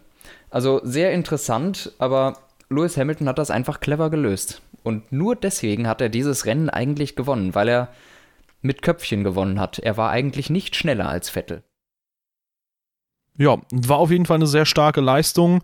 Und wie du schon sagst, vor allem, wenn man dann im Hintergrund sieht, okay, Ricardo und Raikönnen überholen Valtteri Bottas, ähm, der, wie gesagt, vor der Sommerpause sehr, sehr stark aufgetreten war. Ähm, dann hat man sich schon so ein bisschen erhofft, okay, vielleicht wird es jetzt doch nochmal spannender, weil man hat schon so ein bisschen erwartet, dass Ferrari durch den einen oder anderen Fehler ähm, die Saison aus der Hand gibt. Und deswegen war es meiner Meinung nach immer spannend, wenn Ferrari ein bisschen voraus war weil ich halt haargenau wusste, Mercedes, die machen einfach weniger Fehler grundsätzlich. Das ist ein Team, was super, super gut arbeitet. Ähm, und ja, da dachte man, geil, jetzt wird es auch in Monza vielleicht genauso spannend. Ähm, ja, und da ist das Qualifying Nein. für Ferrari einfach komplett ins Wasser gefallen. Ja, ähm, um genau zu sein, ist das Qualifying für alle ins Wasser gefallen, aber für manche war es gut. Und zwar für Lewis Hamilton, der die Qualifying-Runde seines Lebens gefahren ist, meines Erachtens. Äh, ich glaube, über eineinhalb Sekunden vor dem zweiten, zweieinhalb Sekunden schneller als der Teamkollege im gleichen Auto. Und auch so viel schneller als die beiden Ferrari. Das ist Wahnsinn. Das ist Wahnsinn im nassen zweieinhalb Sekunden schneller als, äh, als die Ferrari und anderthalb schneller oder zwei Sekunden schneller als der Teamkollege. Ähm, also super Runde, macht auch echt Spaß, die anzugucken, aber die Überraschungen lauern erst auf Platz 2 und 3. Ja, also ich muss da nochmal eine kleine Korrektur machen, weil anderthalb Sekunden ist er zwar vor Stroll gewesen, allerdings gab es davor noch zwei Piloten, die durch diese seltsame und viel zu lächerliche Strafenvergabe äh, einfach viel zu weit zurückgefallen sind, nämlich Stimmt. Max Verstappen und Daniel Ricciardo. Auf 2 und 3 wären die beiden gewesen, aber äh, wurden dann strafversetzt und dann kommen zwei Kandidaten, die wirklich eine herausragende Leistung im Regen gezeigt haben. Äh, zum einen Lance Stroll, da kann man, denke ich, nicht sagen, ey, das war Glück, sondern wenn du über eine Sekunde vor Felipe Massa bist, der halt diesen Job schon seit 2001, glaube ich, macht, dann, ähm, oder seit 2000 sogar, dann ist das einfach eine verdammt starke Leistung. Und äh, ja, auch Esteban Ocon hat sich hier wirklich sehr, sehr stark präsentiert und ist entsprechend von der 3 losgefahren. Und Valtteri ja. Bottas, ja, keine Ahnung, Massa erst ab 2002 in der Formel 1 sogar gewesen und ja, 2003 ja, genau. mit einer Pause sogar. Interessant. Ja, also wie du es schon gesagt hast, wirklich Stroll und Ocon wahnsinnig stark und auch die beiden Red Bull waren allerdings über eine Sekunde hinter Hamilton im Regen gewesen, aber ähm, einfach total komischer Start dann natürlich, wenn du da siehst, auf zwei, okay, Stroll, auf drei, Ocon, damit rechnet erstmal keiner. Das Rennen an sich war nicht besonders spannend, leider. Ähm, Valtteri Bottas hat mit allen Leuten ziemlich kurzen Prozess gemacht und ist auf die zwei gefahren und dann ist Mercedes vorne weggedudelt. Äh, Sebastian Vettel genauso eigentlich an Raikön vorbei, Ocon vorbei, Stroll vorbei, auf der 3, ist dann ziemlich alleine nach Hause gefahren, hat dann zwar am Ende noch Druck von Ricardo bekommen, aber wirklich viel passiert ist das ist da nicht. Vettel natürlich das Maximum rausgeholt, denn gegen Mercedes war einfach da, da war keine Chance für Ferrari. Äh, Vettel hatte keine Möglichkeit, irgendwie in die Nähe der Mercedes zu kommen, daher P3 das Maximum, wenn man bedenkt, dass vielleicht sogar ein Red Bull ihn hätte schlagen können. Also Glück gehabt und sehr gut gefahren von Vettel, aber die Mercedes eine halbe Minute vorne, was riesig ist. Ja, also ich würde da sogar weitergehen und sagen, wenn alles regulär verlaufen wäre, wären wahrscheinlich beide Red Bull durch die überraschend starke Pace und da führt es sich so ein bisschen äh, weiter fort, warum ich überrascht bin, dass Red Bull hier und da mal mithalten kann und da mal nicht. Ähm, in Ungarn waren sie stark, auf einer Strecke, wo du sehr, sehr viel äh, Kurven hast und so weiter und so fort.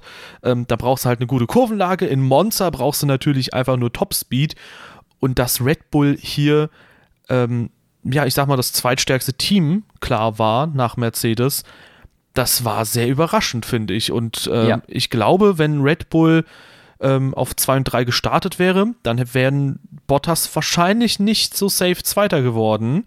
Das hätte dann, denke ich, schon zumindest sehr viel länger gedauert, den zweiten Platz zu holen. Und ähm, ja, Ricardo und äh, Verstappen, gut, Verstappen hatte da echt Pech mit einer Situation mit Massa, wo auch sehr viel diskutiert wurde, wer jetzt da schuld war. Ähm, aber grundsätzlich, ich glaube, Ricardo und Verstappen, die hätten da mit Ferrari, ich sage jetzt nicht Vettel, sondern Ferrari, weil halt der Ferrari super schwach war, den Boden aufgewischt. Und das ja. haben sie auch gemacht. Also Ricardo kam so spielend leicht an Raikönnen vorbei. Das war fast schon gruselig mit anzuschauen. Ja, also Ferrari war einfach zu Hause in Monza nicht gut. Und daher hat Sebastian Vettel mit dem dritten Platz vielleicht sogar mehr als das Maximum rausgeholt. Noch eine Sache möchte ich gerne zu Monza sagen. Das war übrigens das erste Rennen, in dem äh, dass ein Fahrer zwei Rennen hintereinander gewinnen konnte dieses Jahr. Also Lewis Hamilton mit Belgien und Italien zum ersten Mal, dass es Back-to-Back-Victories gab. Okay, auch geil. Ja, das äh, spricht so ein bisschen für die Spannung der Saison tatsächlich. Ist ja, cool. allerdings ging diese Serie jetzt noch ein bisschen weiter. Und zwar mit dem Wendepunkt der Saison, und zwar Singapur. Ja. Du darfst anfangen. Ja, darf ich, darf ich wirklich? Ist das so eine Ehre oder eher weniger? Ja, also Singapur war erstmal vom Qualifying her sehr interessant zu beobachten, weil sich die Strecke maßgeblich verändert hat. Ich glaube, es hatte zuvor geregnet und äh, ja, dann wurde die Strecke einfach deutlich, deutlich schneller, als mehr Gummi auf die Strecke kam. Und man hat beobachten können, wem das gut gelegen kam, nämlich den beiden Red Bull. Ähm, und ja, Kimi Räikkönen leider mit einem erneuten Tiefpunkt in seiner Karriere, eine halbe Sekunde hinter Vettel, auf einer Strecke, wo Ferrari eigentlich Startreihe 1 safe hätte haben müssen. Ja, das, ja. da braucht man, glaube ich, nicht lange rumzudiskutieren. Ähm, Hamilton sogar nur sechs Hundertstel hinter Räikkönen, also das hätte auch böse ins Auge gehen können, wobei das wäre für Ferrari gar nicht mal so schlecht gewesen, glaube ich, wenn das so gekommen wäre. Ähm, und Bottas, gut, der hat gezeigt, obwohl er 90-Grad-Kurven, wie du es äh, für Russland und für Abu Dhabi angeführt hast, so mag, in Singapur sehr, sehr schwach unterwegs gewesen, lag vielleicht eben daran, dass die Strecke so, so komisch, komisch von den Grip-Verhältnissen war, weiß man nicht. Hülkenberg zum Beispiel auch nur zwei Zehntel hinter Bottas gewesen. Sehr, sehr komische Situation im Qualifying. Aber ja, ich äh, spanne den Bogen einfach sehr, sehr weit und äh, das für den Rennstart, denn da wurde sehr viel Spannung aus dem Rennen rausgenommen. Verstappen kommt ziemlich gut weg, Raikönen mit dem besten Start, den man sich vorstellen kann wahrscheinlich, so zumindest der Initial Start, äh, das ein, ein Losfahren. Ja, einfach perfekt losgekommen. Und ähm, ja, dann kommt es dazu, dass Raikönen natürlich direkt an Verstappen vorbei möchte. Äh, und Verstappen geht der Platz aus, denn links ist Raikönen und rechts macht Sebastian Vettel immer weiter die Tür zu. Und irgendwann knallt's. Und ja. dadurch sind alle drei aus dem Rennen. Ja, also ich glaube, das dürfte der, einer der verrücktesten Starts in der Formel 1-Geschichte sein. Also nicht der verrückteste, aber einer der verrücktesten auf jeden Fall. Dass da sowas passiert in der Front Row. Also schon sehr selten, dass so etwas derartiges passiert. Ähm, Verstappen hat versucht, in, im letzten Moment noch rauszuziehen aus dem Ganzen, aber es ging nicht mehr. Also Verstappen ist sogar noch in die Bremse getreten am Ende, als er gemerkt hat, hier, hier geht mir der Platz ab, äh, Platz aus, links habe ich einen neben mir und der rechts kommt immer näher und schiebt mich quasi in den links rein, ist in die Bremse gegangen, war zu spät, es kam dann zur Kollision, Raikön crasht mit Verstappen, dadurch dreht sich Raikön, Raikön, Raikön crasht so ein bisschen in die Seite von Vettel rein, zwei Kurven später dreht sich Vettel auch noch selbstständig, was aber im Grunde völlig Wurst ist, denn sein Auto war sowieso so lediert, dass er nicht hätte weiterfahren können. Ähm, also damit war das überhaupt das Verrückteste und das Schlimme aus Ferraris Sicht jetzt dabei war, nach drei Kurven, nach vier Kurven war plötzlich Lewis Hamilton in der Führung. Und das war doch genau das, was man vermeiden wollte, besonders in Singapur, wo Mercedes eigentlich keine Chance hat gegen Red Bull und Ferrari. Ja, und das Blöde ist halt auch, dass man so jemanden rausgehauen hat wie Fernando Alonso oder so, der halt auch, glaube ich, einen super Start hatte und eventuell sogar vor Hamilton gewesen wäre. Oder zumindest. Nee, nee, nee, nee, nee. Er, hätte zumindest ein sehr, sehr gutes äh, Rennen abliefern können. Das war aus anderer Sicht dann sehr, sehr schade. Aber ja, ja äh, weiß nicht. Der Start ist super ungünstig verlaufen. Ich sag's mal so, wenn Raikönnen keinen Raketenstart gehabt hätte, dann wäre das eindeutig gut gegangen, was Vettel gemacht hat. Ähm, ihm wurde aber auch vielerseits Kritik geäußert, wo man aber auch dazu sagen muss, ähm, ja, also wenn es nur der, der Singapur-Start gewesen wäre, hätte ich es absolut nachvollziehen können, ähm, dass eben Vettel halt auch mal einen Fehler macht oder etwas unbedachter vorgeht, sag ich mal. Ein bisschen unbedacht war das schon definitiv, weil du musst halt alle Eventualitäten durchgehen, vor allem wenn du mit so einem überlegenen Fahrzeug in diesem Rennen unterwegs mhm. bist, weil so oder so Vettel hätte das Rennen irgendwann wieder in den Griff bekommen und gewonnen. Das war ja, eigentlich ein safer Sieg für ja. Ferrari. Und auch ein Kimi Räikkönen wäre da definitiv aufs Podium gefahren und auch Verstappen. Ja, ich glaube, das Podium war da schon im Vorhinein etwas gut gezeichnet, aber naja, ähm, ich denke, das Problem ist halt, dass hin und wieder einfach Sebastian Vettel diese Übersicht beim Start fehlt, was ich 2016 immer wieder kritisiert hatte. Ähm, und 2017 hat sich das jetzt, glaube ich, hier erstmals gezeigt. Nach langer Zeit wieder. Bis dahin, wie gesagt, fehlerfreie Saison von Vettel oder was den Start angeht. Was? So, ja. was mhm. den Start angeht.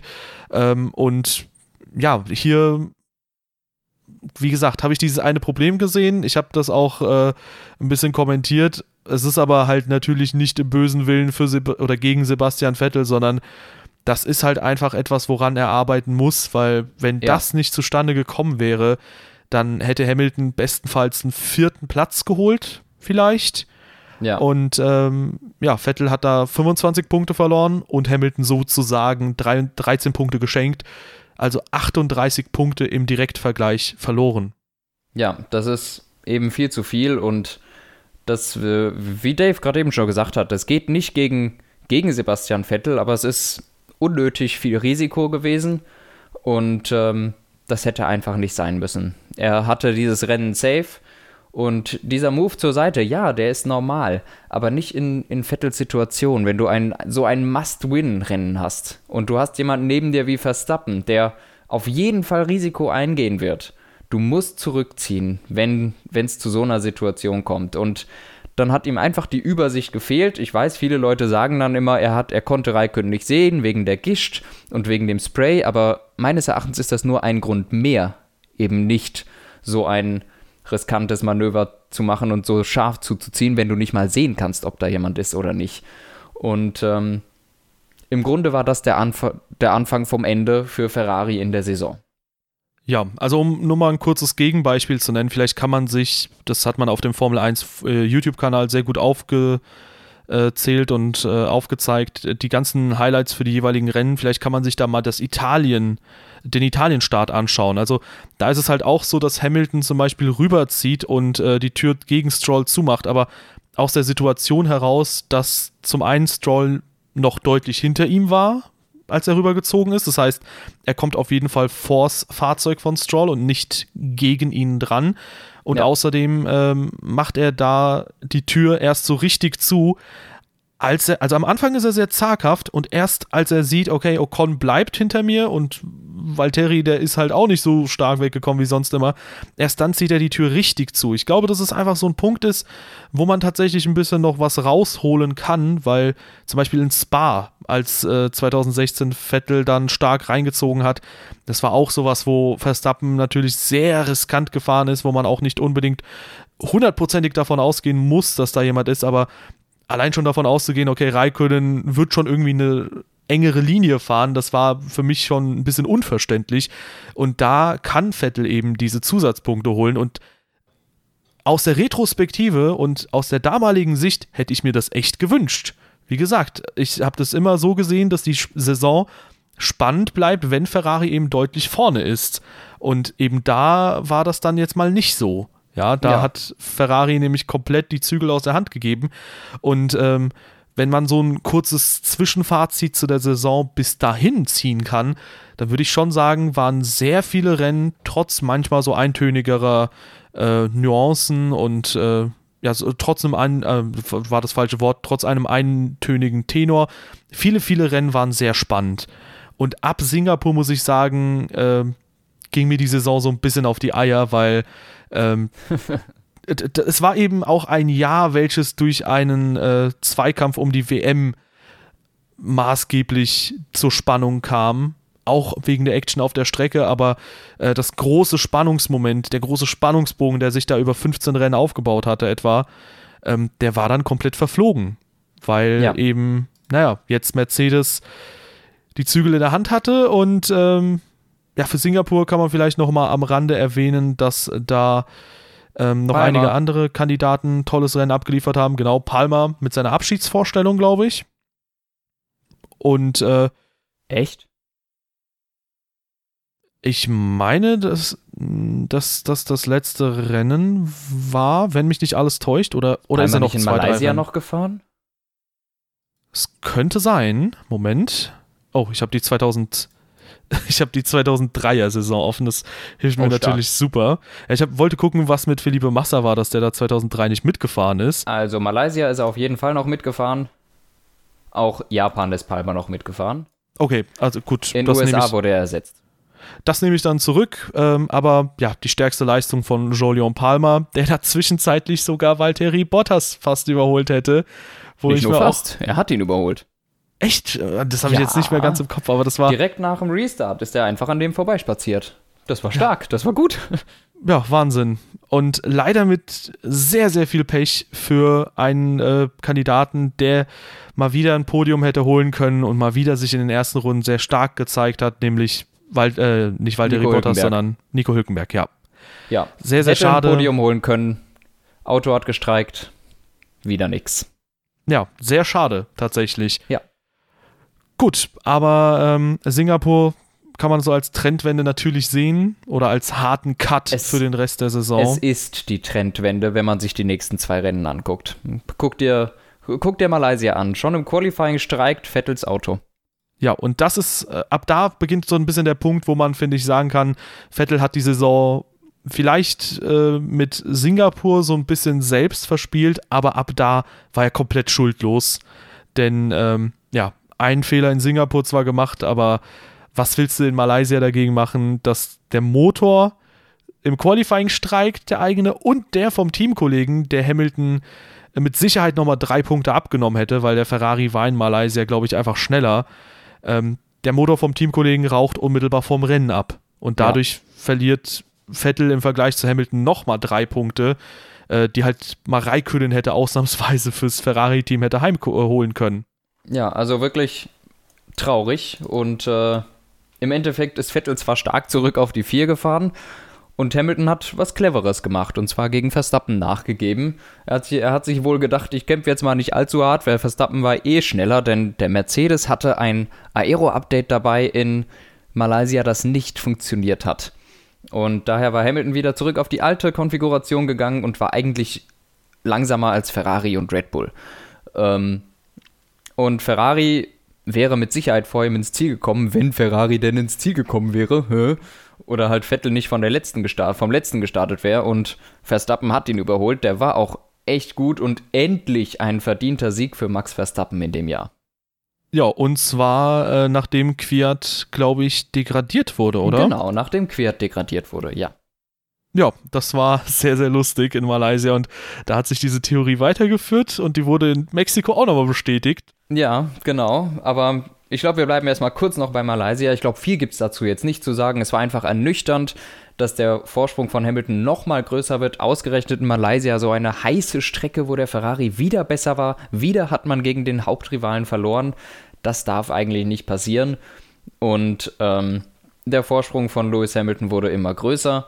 Und die Motivation, behaupte ich jetzt mal, bei Ferrari immer geringer. Nicht bei Sebastian Vettel, der hat bis zum Ende dran geglaubt, aber ich glaube, intern bei Ferrari wusste man langsam, der Zug ist abgefahren und dann passieren Flüchtigkeitsfehler, womit wir fast nach Japan kommen. Ich möchte noch erwähnen, in Malaysia ist Stoffel van Dorn ein herausragendes ja. Rennen gefahren.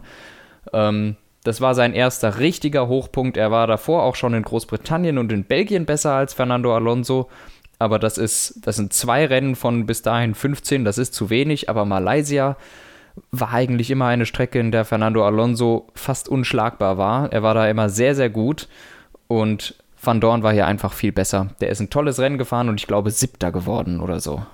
Also echt stark. Ja, das war auf jeden Fall auch etwas, was ich noch hervorheben wollte, wenn du es nicht getan hättest, aber ja, das wäre damit erledigt. Das war auch wirklich sehr schön und ich hatte echt die Hoffnung, okay, vielleicht sehen wir jetzt so The Rise of äh, ja, Stoffel van Dorn, der dann vielleicht in der nächsten Saison auf Augenhöhe mit Alonso fährt. Aber das kann natürlich auch noch passieren. Ja, aber es war dann auch wieder der letzte Hochpunkt. In den letzten fünf Rennen der Saison war Alonso wieder konstant vorne. Aber darum geht es jetzt gar nicht, sondern es geht um die Flüchtigkeitsfehler bei Ferrari in Japan. Ja, und ähm, da war es nämlich so, dass man unmittelbar vor dem Rennen, glaube ich, schon gemerkt hat, uiuiuiui, da ist bei unserem Auto vielleicht irgendwas defekt am Motor. Ähm, die Zündkerzen waren es, glaube ich, mal wieder. Eine, und, eine. Ja, eine. Und äh, es ist der Bauweise des Autos geschuldet oder des Motors geschuldet, dass man die dann nicht mehr austauschen konnte, weil bei Hamilton ging das tatsächlich. Mhm. Das und ist ja der Witz der Sache, dass der das Gleiche hatte am gleichen Tag. Ja, und äh, das, gut, ist jetzt nicht unbedingt ein Qualitätsmerkmal von Mercedes, weil die Motorarchitektur, ich glaube, da kannst du, das kannst du einfach nicht als Argument heranziehen, aber äh, ja, einfach das dritte Tief hintereinander für Ferrari und ähm, ich denke, dass das auch so ein bisschen der Punkt war, wo wo Sebastian Vettel an sich noch ein bisschen Kampfgeist natürlich gezeigt hat, aber wo er auch selbst gemerkt hat, okay, ähm, das ist es jetzt so ziemlich gewesen. Ich glaube, man hat ihm den Frust angesehen, absolut verständlich, weil zweimal hintereinander komplett ohne eigenes Verschulden, ähm, ja, da so viele Punkte liegen zu lassen. In Japan wäre es ja wahrscheinlich, denke ich mal, der zweite Platz gewesen. Ja, äh, weiß man leider nicht, weil das Problem von Anfang an bestand. Es sah so ein bisschen aus, als würde er die F1 2017 KI sein, als da Verstappen plötzlich in der Haarnadel vorbeischoss. Also eine sehr, sehr lustige Sache. Äh, na, wenn man das so interpretiert, aber eine ja. sehr traurige aus Ferraris Sicht, weil, naja, du, du vergibst das Rennen innerhalb von, äh, die, die WM innerhalb von drei Rennen und äh, zweimal das Team komplett eigens verschuldet. Also da hat man mehr als 50 Punkte im Direktvergleich zu Hamilton liegen lassen. Also das war einfach, keine Ahnung, Banane. Ja, es war Banane, so, so, so kann man es eigentlich nennen. Und danach, gut, Hamilton hat das Rennen easy, ne, easy nicht. Er hat es gewonnen, knapp vor Verstappen. Ähm, wer ist da eigentlich Dritter geworden? Wahrscheinlich Ricardo, oder? Äh, ja, tatsächlich ja, Ricardo, Ricardo, vor Bottas und Raikönnen. Wo, man, wo ich mir auch denke, Mensch, ihr beiden, ich meine, okay, der Red Bull funktioniert super gut, aber so oft wie die beiden hinter den Red Bull waren, das konnte ich nie nachvollziehen. Nee, die haben das, das die, die waren da in einem Tief. Das war einfach nicht gut von denen. Ähm, aber danach, jedenfalls für Raikön wieder ein kleines Hoch in USA. Raikön gutes Rennen gefahren, aber kommen wir erstmal zum Start. Vettel besserer Start als Hamilton, kommt vorbei und kann ihn sieben Runden, glaube ich, hinter sich halten. Oder neun. Na, es war jedenfalls nicht sehr lange die Freude. Und ähm, ja, Hamilton meint zu beobachtet, äh, meint beobachtet zu haben, dass Vettel in den Kurven die Reifen zu sehr attackiert hat und daher viel zu schnell abgefallen ist. Und ähm, Hamilton hat dann auch ziemlich kurzen Prozess gemacht, einen Versuch überholt vorbei und damit hatte das Rennen eigentlich schon fast die Würze verloren, denn Hamilton ist dann vorne weggefahren und es gab nur noch zum Ende eine kleine Kontroverse. Ja, also es war, glaube ich, aus Sicht von Vettel eins seiner absolut schwächsten Rennen dann, weil ähm, das war eines der drei oder vier Rennen, wo Raikönnen wirklich mal auf seiner Pace war. Und ähm, ja, ich glaube, dass es einfach daher rührt, dass der WM-Kampf in dem Moment einfach quasi entschieden wurde. Da war es halt einfach klar, äh, wenn jetzt Hamilton dich überholt, dann bist du einfach, und wenn er vorne bleiben kann, konstant, und der Mercedes hat an, dem Tag auch, glaube ich, einfach besser funktioniert, für Hamilton zumindest, ähm, dann hast du die WM verloren. Und naja, das bedeutet halt, wenn Hamilton vorbeikommt, hat er halt unmittelbar 14 Punkte gegen dich gewonnen, weil du sieben weniger holst. Und äh, ja, danach war halt, glaube ich, die Motivation komplett weg bei ja, Sebastian Vettel, weil er auch merkt, ja. okay, auf der Strecke ist es auch nicht so leicht gegen den Mercedes, selbst wenn das Auto funktioniert. Ja, und besonders erschreckend nach dem Rennen, wenn man zurückguckt auf die Sommerpause, das sind seit der Sommerpause sechs Rennen gewesen und fünf davon hatte Hamilton gewonnen, einmal davon Zweiter. Ähm, ich glaube schon, dass das ein Motivationsbremser ist. Ja, definitiv. Also vor allem, wenn du zwei Ausfälle hast äh, in den letzten drei Rennen und wenn man das Qualifying von Malaysia dazu zählt, drei Ausfälle ähm, in drei Rennen, ja, dann kannst du, oder an drei Rennwochenenden, dann kannst du schon mal denken, ach, herrje, das, wofür, wofür soll ich jetzt noch kämpfen in diesem Rennen? Und ähm, ja, Sebastian Vettel hat da zwar noch den zweiten Platz geholt, ähm, aber im Gesamtkontext war dann sogar, glaube ich, Raikönnen noch einen Ticken stärker eigentlich. Ja, und ja, äh, da wurde, gut, das kann man wieder 100% nachvollziehen, finde ich, genau wie in Ungarn, das konnte ich auch nachvollziehen, ähm, dass dann Ferrari natürlich auf Sebastian Vettel setzt, weil auch wenn es nur noch eine minimale Chance ist für einen WM-Titel, natürlich möchtest du die erhalten. Äh, und ja, da kann Klar. auch mal ein Raikönnen zurückstecken.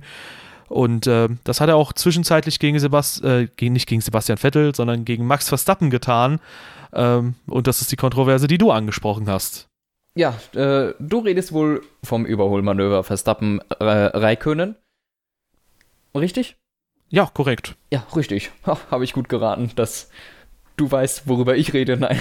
ähm, ja, das war ein Überholmanöver, das etwas über die Track-Limits ging, würde ich sagen. Also Verstappen hat ein bisschen gecuttet, weil Raikkonen ihn so ein bisschen in die Kurve reingedrückt hätte, hat und dann aber am Ende rausgezogen ist.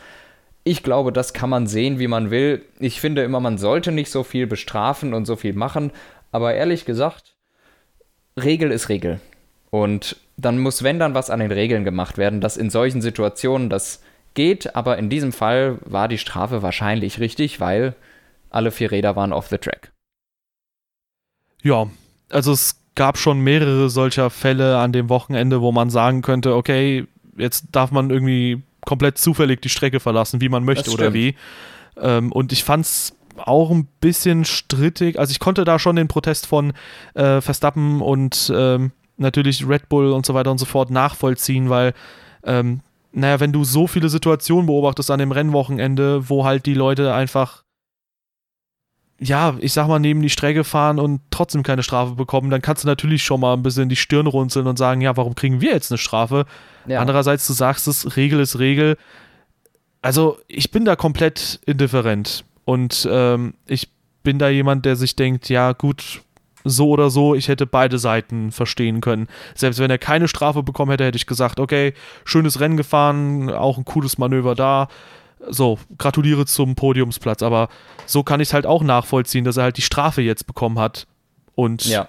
ja, ich denke, an sowas sollte man sich nicht zu lang aufhängen. Ich denke sowieso, dass es ein bisschen zu präsent geworden ist, dass Leute sich einfach wegen zu vielen Sachen zu sehr aufregen und sowas wie, keine Ahnung, das neue Formel 1 Logo, das da irgendwie wochenlang diskutiert Ach, wird und immer noch unter jedem, unter jedem Social Media Post steht immer noch irgendwas äh, von wegen, ja, äh, wir wollen das alte Logo zurück. Hab mich inzwischen dann, längst dran gewöhnt. Ja, ich, ich finde auch, das ist einfach nur, das ist ein Logo, das bekommst du nicht mit. Ja, ja, insofern. Es ändert den Sport ja nicht. Also, da, dass es immer so einen Shitstorm geben muss von über unnötige Sachen, wie du sagst. Aber ja, verstehe ja. ich auch nicht, weil das ist halt wirklich so ein Punkt, finde ich, wo man nicht diskutieren müsste drüber. Und das ist halt auch wirklich so eine Sache, wo ich mir denke, hast du nichts Besseres zu tun? Ich meine, mit der Argumentation wird zwar auch sehr, sehr viel anderes heruntergespielt. Da könnte man auch sagen, ja, aber Formel 1, da könntest du auch natürlich was Besseres tun für die Welt und keine Ahnung was. Aber das ist halt wirklich so ein Punkt, der betrifft nicht mal im Ansatz den Sport an sich. So bei Halo könnte ich es noch ansatzweise verstehen, dass man da diskutiert, die Ästhetik des Autos und so weiter und so fort. Da kann ich es auch ein bisschen verstehen, aber das Logo ist überhaupt nichts, was damit zusammenhängt. Das ist so ein bisschen, als würde man sagen, ja, jetzt äh, hat man, jetzt trägt John Todd immer einen weißen Anzug statt einem schwarzen. Ja, interessiert mich nicht. Ja, ja, genau. Aber ich glaube, dass ja. eben jetzt diese Strafe Max Verstappen auch nicht gebremst hat und ich glaube, das nächste Rennen zeigt das. Ähm, Sieg Denn für Quiert, Verstappen. Quiert in, wurde wieder degradiert. Ja, stimmt, Quiert wurde degradiert, hast recht. Aber Sieg für Verstappen in Mexiko mit einem wirklich wieder wahnsinnig guten Rennen von ihm. Ähm, gut gestartet und mit einem guten Manöver aggressiv außenrum vorbei an Sebastian Vettel in Kurve 1. Wirklich stark gemacht und da war wieder so ein Punkt, wo Vettel ein bisschen die Übersicht verloren hat, glaube ich. Er hat vergessen, dass es noch andere Leute gibt. Es gibt nicht nur den vor sich und er ist dann ein bisschen zu aggressiv rangegangen. Lewis Hamilton war sogar dann schon vorbei an Vettel und äh, ja, dann kam die Szene überhaupt. Vettel verliert so ein bisschen die Kontrolle im Ferrari und schlitzt Hamilton den Reifen auf und plötzlich hast du beide WM-Rivalen mehr oder weniger aus dem Kampf um den Sieg raus, was dann allerdings auch das Ende für Sebastian Vettels Titelhoffnungen war. Denn wenn Sebastian Vettel nicht gewinnt, dann kriegt er auch nicht den Titel. Und so war es dann auch. Vettels Frontspoiler war kaputt, er musste an die Box. Bei Hamilton war der Reifen hinten kaputt und der kaputte Reifen hat auch den halben Diffusor mit kaputt gemacht. Und das kannst du nicht so einfach ersetzen. Also bei Hamilton war einiges kaputt am Auto. Beide waren an der Box und waren dann auf den letzten beiden Plätzen. Und somit war freie Fahrt vorne für Max Verstappen, der das Rennen auch mehr oder weniger ohne Angriff von irgendwo gewinnen konnte ja, im Endeffekt hat es, glaube ich, Vettel äh, sogar nicht mal so gegen die Karten gespielt, weil im regulären Rennverlauf, wenn Vettel das Rennen gewonnen hätte, dann wäre halt äh, Hamilton Dritter von mir aus geworden und da hätte es wieder zehn Punkte gegeben, die Vettel hätte gut machen können. Das war einfach so ein Punkt, das war die letzte Chance für Vettel, den Titel zu holen. Das war dann auch entsprechend ein Start, wo ja, du sagst es, wieder so ein bisschen die Übersicht gefehlt hat, beziehungsweise wo einfach ein Fehler dazu kam. Und äh, nach Singapur der zweite Start in dieser Saison, äh, wo man ein bisschen Kritik äußern kann, äh, denke ich, und auch berechtigt.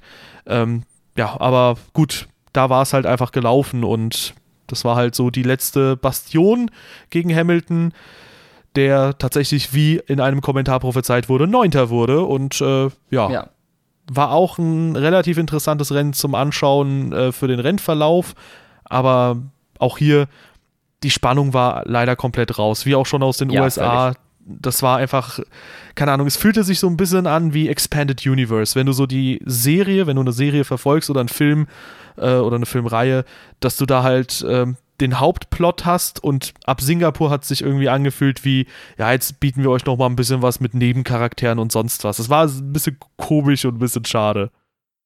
Ja, also Highlight des Rennens mehr oder weniger war der Kampf von Hamilton gegen Alonso. Das war sehr cool. Die beiden haben extrem hart gefightet. Natürlich am Ende für das bessere Ende beim Mercedes, aber ähm, man sieht Alonso, der ist so knüppelhart, der gibt auch für Platz 9 nicht auf. Und Lewis Hamilton genauso wenig, obwohl er weiß, der hat die WM. Also finde ich cool, dass diese zwei alten Hasen da tatsächlich für Platz 9 so einen Kampf hinliegen, wo beide eigentlich denen das Wurst sein könnte. Aber fand ich gut, hat Spaß gemacht. Ansonsten war in dem Rennen nicht so viel dann. Ja, vielleicht haben sie genau deswegen ja so stark gekämpft miteinander. Ich fand es auf jeden Fall auch sehr schön, weil ja, war einfach super äh, die beiden da so zu beobachten und ja. ja, und am Ende Lewis Hamilton Weltmeister, muss man natürlich dazu sagen. Am Ende dieses Rennens war es fix, Hamilton ist Weltmeister. Ja, stimmt. Hamilton den Titel geholt. Ich glaube, man kann sich darauf einigen. Ähm, das war halt ein verdienter Titel. Er hat in Summe in der Saison einfach ein bisschen weniger Fehler gemacht. Und äh, ja, Sebastian Vettel, das haben wir auch schon angesprochen, der hat zwar den einen oder anderen Schnitzer drin gehabt, aber in der Saison, wo zwei Leute sich auf so einem Niveau begegnen, da reicht es auch eben, wenn du einfach nur kleine Fehler machst. Und dahingehend hat Hamilton einfach ja, eine etwas bessere Figur gemacht und es hat gereicht. Ja, im, im Grunde kannst du am Ende sagen, der beste Fahrer im besten Auto hat gewonnen. Ja, wenn man die Zuverlässigkeit dazu nimmt, auf jeden Fall. Ja. Ja. Gut, aber ähm, Mexiko war dann, denke ich, sonst nicht mehr so spannend. Äh, spannend wurde es dann im Qualifying von Brasilien. Und eigentlich äh, hatte ich an dem Tag, glaube ich, erst zehn Minuten später eingeschaltet äh, zum Qualifying, weil ich keine Zeit hatte und verspätet nach Hause kam. Und plötzlich sehe ich, ha, in die, ich, ich sehe in die WhatsApp-Gruppe erst und sehe dann irgendwas mhm. mit Hamilton und denke mir, okay, was ist jetzt passiert? Ähm, ja, nach dem WM-Titel einfach mal direkt einen Fehler gemacht als vierfacher WM. Erstmal gecrashed. Ja, also Hamilton im Quali gecrashed. Das war ein bisschen amateurhaft, aber gut, es kann passieren. Es ist dann auch mehr oder weniger Wust. Er hat die WM ja gewonnen. Ähm, Bottas holt die Pole ganz knapp vor Vettel, glaube ich. Ähm, Im Rennen dann aber Vettel starker Start an Bottas vorbei und auch vorne geblieben. Und Hamilton dann von hinten nach vorne auf die 4 genauso wie Sebastian Vettels, äh, Vettel in Malaysia vom letzten auf die 4 ist. Ja, also sehr gutes Rennen von Vettel, die wie er da vorne geblieben ist, vor Valtteri Bottas. Sehr gutes Rennen von Hamilton. Ähm, viel mehr gibt es nicht zu sagen. Ach doch, ich glaube, Fernando Alonso ist ungefähr 200 Runden hinter Felipe Massa gefahren. ähm, und träumte sich ja von, vom Heck des Williams, aber sonst ist in dem Rennen nicht viel passiert, oder? Doch, der erste Ausfall von Esteban Ocon. Ja, wo ich mich ein bisschen über die Aktion von Grosjean geärgert habe, aber die hat er später wieder gut gemacht. Eine Woche oder ein paar Wochen nachher. Aber eine Sache nochmal ganz kurz, äh, weil das glaube ich auch von Christian Danner sogar gesagt wurde, äh, und das haben einige andere Leute auch aufgeführt ähm, angeführt, nämlich, dass der Mercedes 80 bis 90 PS mehr habe an diesem Wochenende oder zumindest der von Hamilton. Also ja, ist Schwachsinn. Christian Danner ist zwar ein Typ, den ich persönlich sehr respektiere und ich mag ihn auch als Experten gerne, ich höre ihm gerne zu, aber man sollte auch nicht alles glauben, was gesagt wird. 80 bis 90 PS, da wäre er safe auch an Raikönnen vorbeigekommen. Also das ist auch in der Formel 1 so ein gigantischer Unterschied. Ja das spürst du noch deutlicher. Insofern, ähm, ja, da, da, das war so eine Expertenaussage, wo ich ein bisschen die Stirn runzeln musste und mir gedacht habe, ha. Ja, also er hatte einen frischen Motor, aber so viel macht das nur auch nicht aus. Also ähm, Lewis Hamilton hatte trotzdem nicht die besten Topspeed-Werte in dem Rennen. Ähm, also so viel stärker kann. Wenn, wenn er 80 PS stärker gewesen wäre als alle anderen, dann wäre Hamilton 5 bis 6, 7, 8 km/h schneller gewesen als alle anderen. Dem war aber nicht so. Der schnellste war trotzdem Sergio Perez gewesen. Natürlich auch ein Mercedes-Motor, aber nicht der frische. Ja. Ja, also ich denke halt auch, ein bisschen schneller bist du auf jeden Fall, aber auch nicht viel schneller. Ja. Gut, ähm, ja, und dann kommen wir zum Saisonfinale und das ist äh, eins gewesen, was viele zum Einschnarchen fanden. Ich fand es lustigerweise gar nicht mal so langweilig wie, äh, ja, vielleicht Brasilien. Also Brasilien fand ich jetzt zum Beispiel nicht spannend. Ähm, da ist es eigentlich nur lustig, wenn es viel regnet. Aber Abu Dhabi, da hat mir Grosjean den Tag ein bisschen versüßt im Zweikampf mit Lance Stroll, wo ich nicht ja. davon ausgegangen wäre, dass die beiden zusammen einen Zweikampf führen können. Beides ein bisschen Hitzköpfe oder Stroll halt ein bisschen unerfahren, zumindest. Ähm, ja, und äh, Romain Grosjean Hitzkopf und beide super sauber miteinander gefahren. Also es hat Spaß gemacht. Ja, ähm, echt ein guter Zweikampf. Ich glaube auch ein cooler Zweikampf mal wieder zwischen Massa und Alonso. Das hat auch Spaß gemacht, aber wie du gesagt hast, Grosjean gegen Stroll, das war echt cool. Die sind mehrere Kurven mal nebeneinander gefahren und immer wieder sich gegenseitig überholt. Super gefahren von beiden. Ansonsten kannst du so viel nicht sagen, also vorne war es wirklich nicht besonders spannend. Also um die ersten zwei Plätze. Hamilton kam zwar ein bisschen ran, aber vorbei ging es halt nicht. Vettel ist völlig alleine gefahren, das Rennen, glaube ich, auf P3. Und ähm, ja, Ricardo ausgefallen, ähm, weshalb dann Räikkönen auch in der WM am Ende vorne war.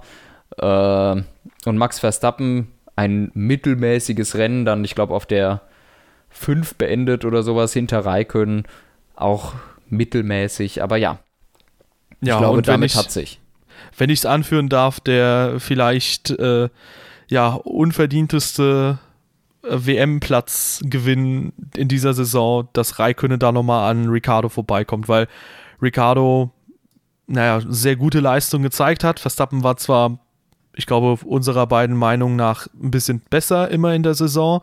Immer so ein bisschen das extra Fünkchen Pace gehabt und Aggressivität. Gut, die hatte Ricardo auch, aber ja, Raikönnen, ich muss echt sagen, also wenn du schon im Ferrari nur ganz, ganz knapp und das auch noch durch Glück vor einem Red Bull landest, äh, in so einer Saison, wo Sebastian Vettel super mhm. lange um den WM-Titel mitgekämpft hat, dann stimmt da irgendwas gravierend nicht. Und ich fand es doch als Raikkonen-Fan sehr schade, dass er da noch den vierten Platz geholt hat in der, äh, in der Fahrermeisterschaft.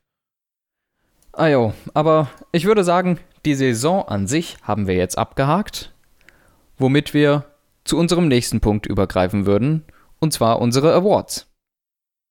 Ja, ich dachte Werbung, aber nee, Quatsch. Wir sind ja. ja wir schalten mal kurz nach Köln. wir schalten mal noch kurz, kurz nach Köln, genau. Ja, äh, meine Datenbank sagt mir, ähm, dass das erste nämlich schon direkt interessant anfängt, nämlich das Überholmanöver des Jahres. Und ich weiß, dass wir beide eine andere Meinung haben. Ja, das weiß ich auch. Ähm, ich fange an. Mein Überholmanöver des Jahres ist Danny Ricciardo in äh, Aserbaidschan in Baku gegen, ich glaube, drei Autos auf der Bremse. Ich weiß schon überhaupt nicht mehr, wer es war. Es müssten Stroll, Massa und Perez oder so gewesen sein. Auf jeden Fall waren es drei Autos und es war der Wahnsinn, weil er das hintere von denen war und als vordere von denen rausgegangen ist, fand ich, war, war sauspät auf der Bremse, reingebremst und irgendwie vorne geblieben. Tolles Manöver für mich, die Eins dieser Saison. Und du bist dran. Was ist dein Überholmanöver des Jahres? Ja, ähm, das ist so eine Entscheidung gewesen zwischen zwei verschiedenen Manövern. Zum einen fand ich, also es ist beides von Vettel. Äh, zum einen fand ich China sehr, sehr gut, aber für mich ist das Manöver des Jahres eindeutig gewesen, Barcelona gegen Bottas, weil es ja. technisch super stark war, super gut ausgetrickst, den Mercedes, sodass Bottas denkt, okay, ich muss nicht weiter die Innenlinie zumachen. Und ähm, ja, dann der Badass-Moment einfach übers Gras gefahren und überholt den Mercedes. Das war herausragend und für den Rennverlauf hätte das entscheidend sein können. Insofern sensationell stark und vor allem, wenn du im WM-Kampf bist, dann ist es immer noch mal so ein zusätzlicher Druck. Ähm, und den sah ich jetzt zum Beispiel bei Ricardo nicht unbedingt immer. Ist natürlich auch ein bisschen unfair jetzt für die Bewertung, aber auch so rein äh, fahrerisch war das für mich einfach die stärkste Aktion. Jo, also somit haben wir den ersten Award abgearbeitet. Ihr könnt natürlich auch gerne ähm, in die Kommentare schauen, natürlich. da werden wir mit Sicherheit auch die Awards ähm, alle mal aufgelistet haben. Da könnt ihr auch sehr, sehr gerne mal mitmachen. Ja, schreibt eure eigenen Awards auf. Wir werden euch eine Liste vielleicht in die Kommentare oder in der Beschreibung. Guckt mal in der Beschreibung, da ist vielleicht die Liste, die könnt ihr kopieren, in die Kommentare packen und da eure Awards aufschreiben. Ähm, Drive of the Year. Also nicht Driver, sondern Drive of the Year, die Fahrt des Jahres. Dave, du darfst diesmal anfangen. Ja, für mich ist äh, der Drive of the Year ähm, auch hier wieder sehr schön, dass wir eine andere Ansicht haben. Äh, Fernando Alonso in Ungarn weil ich einfach der Meinung bin, wenn du in einem McLaren Honda, egal wie gut der jetzt in den Kurven sein mag, äh, die schnellste Rennrunde holst, gegen Teams, die immer noch vollends pushen und eigentlich deutlich schneller sind als dein Auto, ähm, da bist du einfach sensationell gut unterwegs. Außerdem äh, hat er ein Überholmanöver gezeigt, während, und das auch noch am Ende einer Geraden, ja, in eine Kurve rein, beim Anbremsen. In dem McLaren Honda, das ist verrückt. Ja, ähm, und wenn du sowas halt äh, abliefern kannst an einem Rennwochenende, ähm, dann denke ich, hast du dir diesen Award auf jeden Fall verdient. Für mich Fernando Alonso mit dem stärksten Drive des Jahres. Ja, bei mir ist es, wie es vielleicht vorhin schon angeklungen ist, Lewis Hamilton in Spa in Belgien. Und zwar aufgrund der Tatsache, dass er Sebastian Vettel mit den Softs, also dass er auf Softs und Sebastian Vettel auf Ultrasofts hinter sich halten konnte und mit diesem Trick den er nach dem Safety Car Restart angewandt hat, eben Sebastian Vettel sich vom Hals gehalten hat und danach eben die ganze Zeit den Druck ausgehalten. Für mich der Drive of the Year, denn Ferrari war da kein einfacher Gegner. Ja, die nächste Vergabe, sollen wir die nicht der Spannung wegen doch nochmal ein bisschen nach hinten anstellen? Oder? Ja, ja, ja, ja. Ja, auf jeden Fall. Ähm, ja, dann nehmen wir den Start des Jahres. Da darfst du wieder gerne anfangen, uh, weil ich muss auch nochmal kurz überlegen. Ich bin am überlegen. Da hatte ich doch mal was, aber ich hab's vergessen. Der Österreich Start hattest du, glaube ich. Hatte ich Österreich in Bottas gesagt oder hatte ich das nur aus Witz gesagt? Ja, ich bin. Nee, ich also, glaube, wir oh. hatten da beide den gleichen. Und zwar Kanada Verstappen. Ja, ich glaube, wenn du es aus Witz gesagt hättest, dann hättest du höchstwahrscheinlich Singapur gesagt, aber nicht Kanada als Witz. Nein, äh, ernst gemeint, der Start von Verstappen in Kanada war wirklich gut. Ich glaube, er ist von 5 auf 2. Ja, das war auf jeden Fall auch ein Oder herausragender Start. Ja, war auf jeden Fall super. Ich würde mich da tatsächlich anschließen. Ja. Gut. So, ein bisschen was haben wir als nächstes? Die Überraschung des Jahres. Ähm, ich sage, meine Überraschung des Jahres ist, dass McLaren Honda, dass McLaren sich von Honda trennt und zu Renault-Motoren geht nächstes Jahr. Das war für mich die überraschendste News im Jahr. Ja, Mist, ich hätte mir unbedingt aufschreiben sollen, was bei mir die Überraschung des Jahres war. Vielleicht ich weiß es noch. du das noch. Ja, es war Science zu Renault bei dir. Ja, war das das? Mhm. Ich habe überlegt, ob es nicht was Größeres gab, aber ja, ähm, dann nehme ich, auf, dann, dann nehme ich gerne das. Vielleicht reiche ich noch was nach, falls es noch was krasseres gab. Aber so spät auf jeden Fall noch zur, also ich meine, zur Saisonmitte wurde ja auch noch diskutiert, ob Science darüber kommt oder nicht. Und da dachte man, okay, wilde Gerüchte, wenn schon dann irgendein anderer Pilot, das wird schon nicht so passieren, dass Science darüber geht, aber dass am Ende der Saison doch noch Science rübergeht, drei, vier Rennen vor Schluss, das war auf jeden Fall auch schon eine dicke Überraschung. Ja. Und hast du recht, ist eine absolute Überraschung gewesen. Hatte ich ehrlich gesagt nicht mehr mit gerechnet, aber kommen wir zur Kontroverse des Jahres. Ja, war überraschend, dass ich die Überraschung nochmal angeführt habe, ne? Das war, das hätte auch die Überraschung des Jahres sein können, dass ich das anführe. Ähm, ja, Kontroverse des Jahres. Ähm, ich würde sagen, da sind wir uns einig. Baku und äh, die Kollision, nicht die erste Kollision von äh, Vettel und Hamilton, aber die zweite Kollision, die dann wirklich aktiv von Vettel ausging. Ja, eigentlich die ganze Situation ist die die, die Kontroverse des Jahres gewesen. Denn das ist auch der Moment, der am meisten, glaube ich, in den Köpfen bleiben wird dieser Saison. Ja, also das Ganze und auch die mit sich nachgezogene Strafe, ich glaube, das kann man alles zusammenfassen. Das ist halt schon ja, sehr kontrovers. Ja. Gut, Lacher des Jahres, da hätte man natürlich jetzt auch das Überholmanöver Palmer gegen Bottas in Singapur anführen können. Aber was würdest du denn sonst da eventuell reinnehmen? Naja, also Palmer wäre vielleicht schon drin, ne? Ähm, in den Lacher des Jahres. Und zwar nicht wegen seiner Leistung, äh, aber er kommt drin vor. Und zwar in einem Funkspruch der Lacher des Jahres. Where is Palmer? He retired. Und was ist der Lacher des Jahres, Dave? Ja, das ist deine Meinung, dass Alonso dann Karma sagt. Sag es. Es ist Karma. Karma. Ja, sehr, sehr schön. Vor allem mit der Aussprache von Alonso einfach immer Karma. lustig. Ja, ich glaube, also wir hatten noch einen Lacher, aber ich, mir fällt der gerade nicht ein. Aber Karma äh, war, war genial. It's a joke. Ja, so ein paar weitere Momente gab es auch noch, die ich wirklich sehr, sehr schön ja, fand. Ja. Ähm, in Abu Dhabi von äh, Toto Wolf in einem Interview, äh, wo gefragt wurde, was er von Halo hält, und dann sagt er, ja, mein Sohn badet mit so einem Ding. was ich auch super fand. Ähm, oder ähm, ja, beispielsweise, gut, Kimi Räikkönen Steering Wheel. Steering ja. Wheel. hey, hey, äh, nee, aber ähm, das war auch sehr, sehr lustig. Für mich, glaube ich, aber der Lacher des Jahres äh, das ähm, habe ich jetzt vergessen. Verdammt. Ähm, ja, Donuts fand ich auch sehr lustig. Alonso, der Donut Practices für die nächste Saison macht. Aber ich wollte irgendwas anderes anführen. Verdammt. Äh, warum bin ich gerade so vergesslich? Ich muss mal aufs Rennen gucken. Vielleicht fällt mir das jetzt wieder ein. Ähm, ja, stimmt. Monaco. I'm gonna pee in ja. your seat. Der Dialog zwischen Alonso und äh, Jensen Button. Ja. Richtig Button, lustig. Ja. Alonso sagt aus Indianapolis, take care of my car und Jensen Button ganz trocken und britisch, I'm gonna pee in your seat. Also ich pinkel in deinen Sitz, auf Deutsch übersetzt. Ja, vielen, vielen Dank. Das war auf jeden Fall Ja, nicht für dich, aber wenn es vielleicht jemand nicht ja, versteht. Ja, ich weiß. Ne? Also. Nee, aber ähm, ich glaube, dass tatsächlich auch der Sinn so rüberkommt grundsätzlich. Aber ja, gut, ähm, nee. Dann kommen wir vielleicht zum Rennen des Jahres. Und ich glaube, da sind wir uns auch einig. Ja, sind wir uns das? Weiß ich nicht. Also Vielleicht. es gibt zwei. Es gibt zwei Rennen, die für mich knapp sind. Das eine, weil es einfach so wahnsinnig ereignisreich war, und zwar Baku. Und das andere ist Spanien, weil es einfach vorne an der Spitze total spannend war. Es hatte einen super Zweikampf. Ja, Spanien würde mich für mich auch dazu zählen wahrscheinlich, aber ich würde, glaube ich, doch im Endeffekt Baku sagen tatsächlich. Ja, wahrscheinlich schon. Ja, also auch trotz Sympathie, es ist halt Baku. Ja, es war noch nie so viel los. Oder dieses Jahr war in keinem Rennen so viel los wie in Baku. Es war schon das krasseste Rennen, das stimmt. Ja, dann kommen wir vielleicht zu der dümmsten Aktion des Jahres, äh, einen Podcast zu starten, würde ich sagen. okay, nächster Nee, Award. Puh.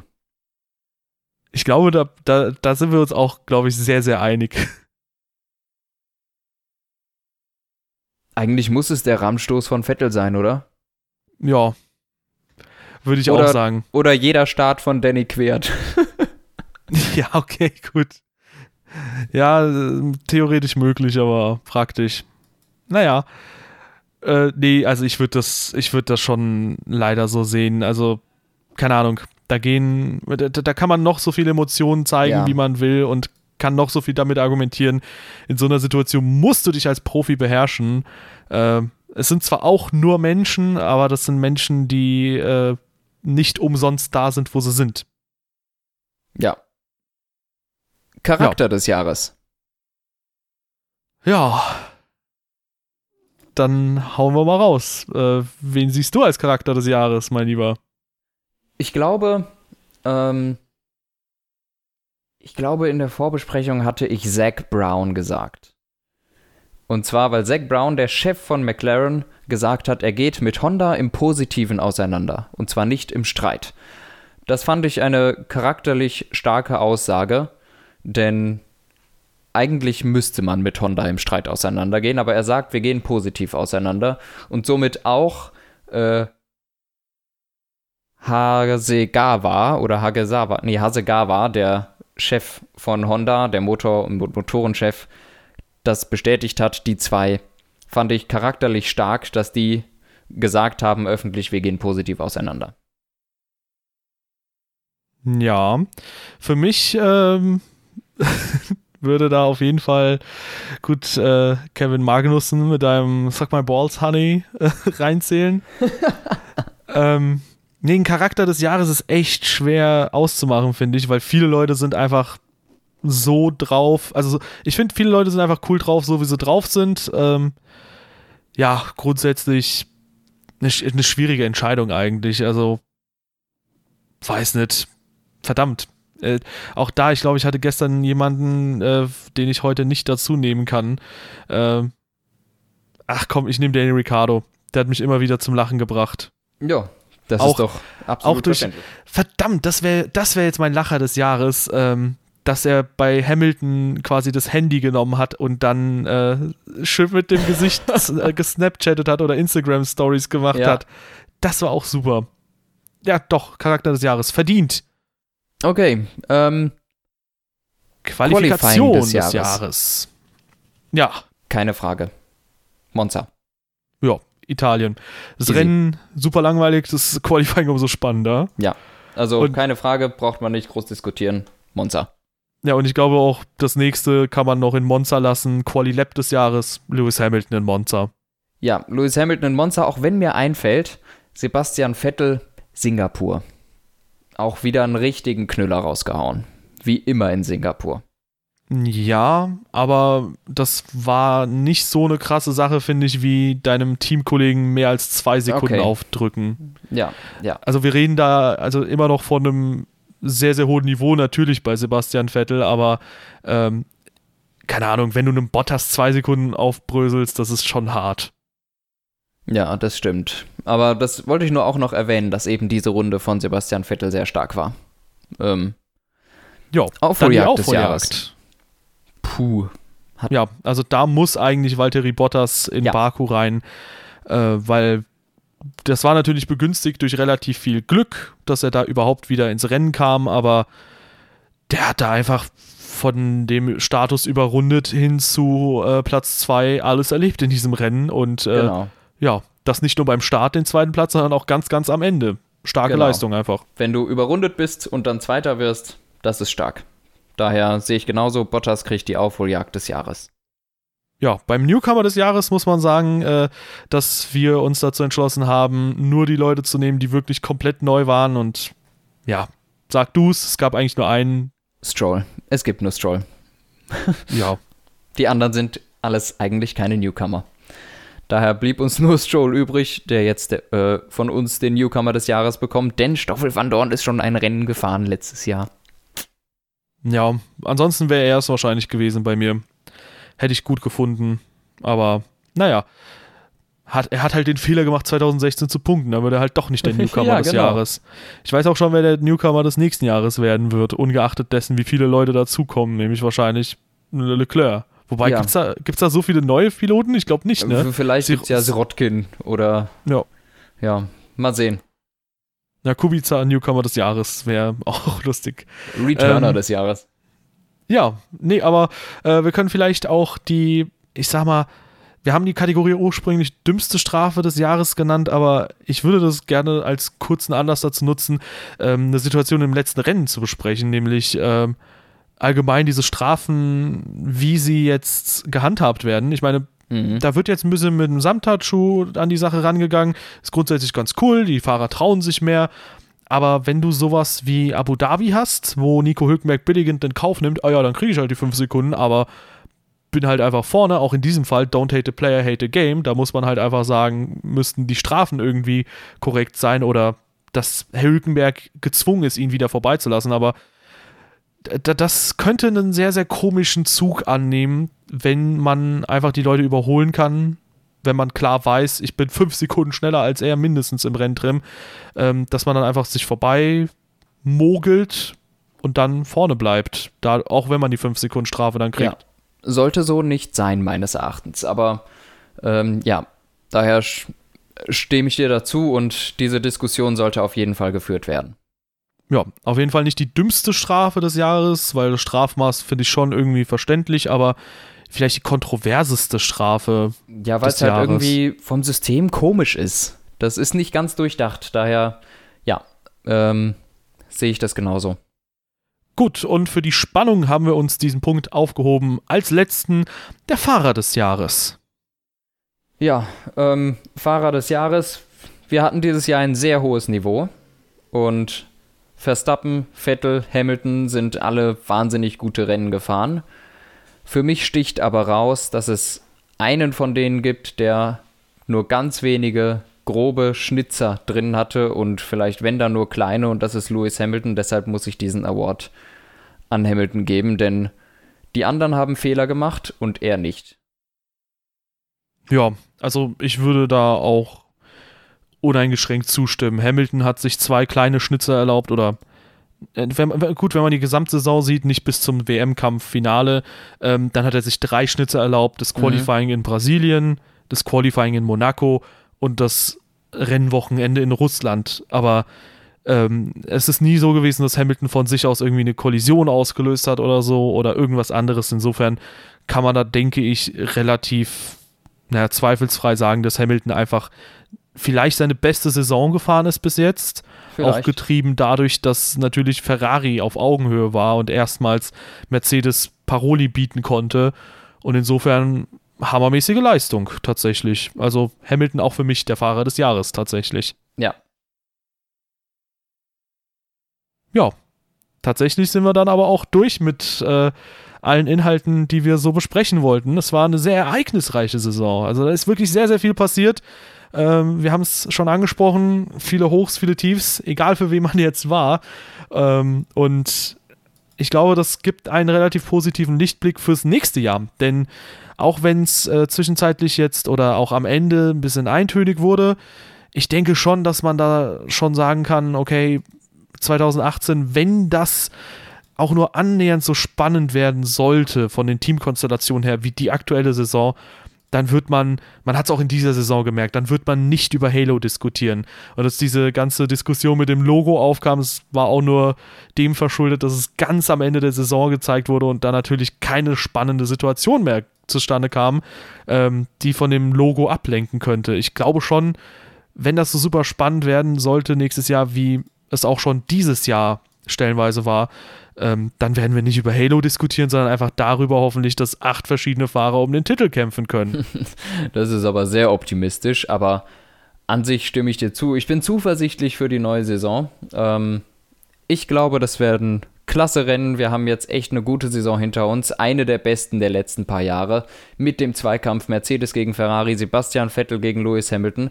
Das sind ja wirklich Giganten unserer Zeit, die hier gegeneinander fahren. Und ähm, ja, ich bin froh, dass die Saison schon in dreieinhalb, zweieinhalb Monaten beginnt. Ist das richtig? Warte, ein Monat? Ja, zweieinhalb Monate. Ah, aber bis dahin, wir werden die Zeit rumkriegen und ich freue mich riesig drauf. Ja, die erste Fahrzeugpräsentation für 2018 ist ja auch schon bekannt. Der Ferrari soll dann am 22. Februar, glaube ich, gezeigt werden. Auch ja. darauf freue ich mich jetzt schon, weil wenn das nochmal so ein hottes Auto ist, ja, dann warum nicht? Leider ohne Sharkfins, da hat sich McLaren gegen ausgesprochen, aber ähm, warten wir mal ab, was die 2018er Saison für uns bereithält. Wie gesagt, das ist ein sehr, sehr äh, idealistisches Szenario natürlich, was ich jetzt äh, hier aufbrösel, aber hey, wer weiß, vielleicht kommt es ja wirklich so zustande, dass zumindest, ich sag mal, drei Teams um den, um den WM-Titel mitkämpfen und Ferrari hin und wieder, äh, McLaren hin und wieder sticheln kann. Ja, wir werden sehen. Und bis dahin wünsche ich euch einen schönen Tag oder ja, ein schönes Jahresende, oder?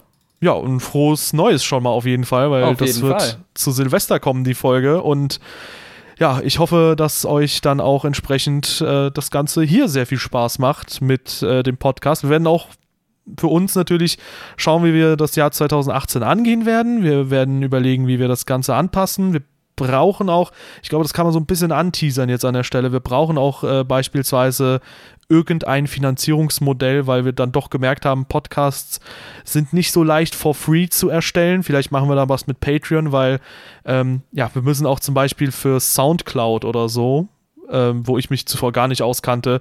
Äh, da müssen wir auch Gebühren zahlen und ich glaube auch für andere Podcast-Seiten. Ja.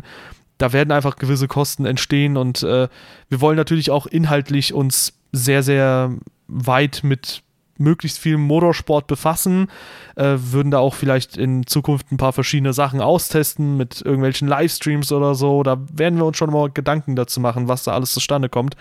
Ähm, und ja, da ist es natürlich schon ganz gut, wenn man das dann irgendwie noch tragen kann. Und deswegen, das werden wir uns auch noch auf jeden Fall nochmal anschauen. Wir werden die Formate, äh, das, das Format oder die Formate in Zukunft dann auch auf verschiedenen Kanälen bereitstellen. Das hat dann in diesem Jahr noch nicht alles so gut geklappt, aber äh, ich zum Beispiel habe jetzt ein bisschen Zeit, auch nach der Weihnachtszeit, äh, mich dem zu widmen und ja, ich denke, das war schon ein ganz guter Einstand jetzt mit dem Podcast und äh, man kann sich auch weiterhin auf zahlreiche schöne Podcasts freuen und äh, wir gucken da mal, was alles in den kommenden Monaten und äh, hoffentlich auch Jahren zustande kommt.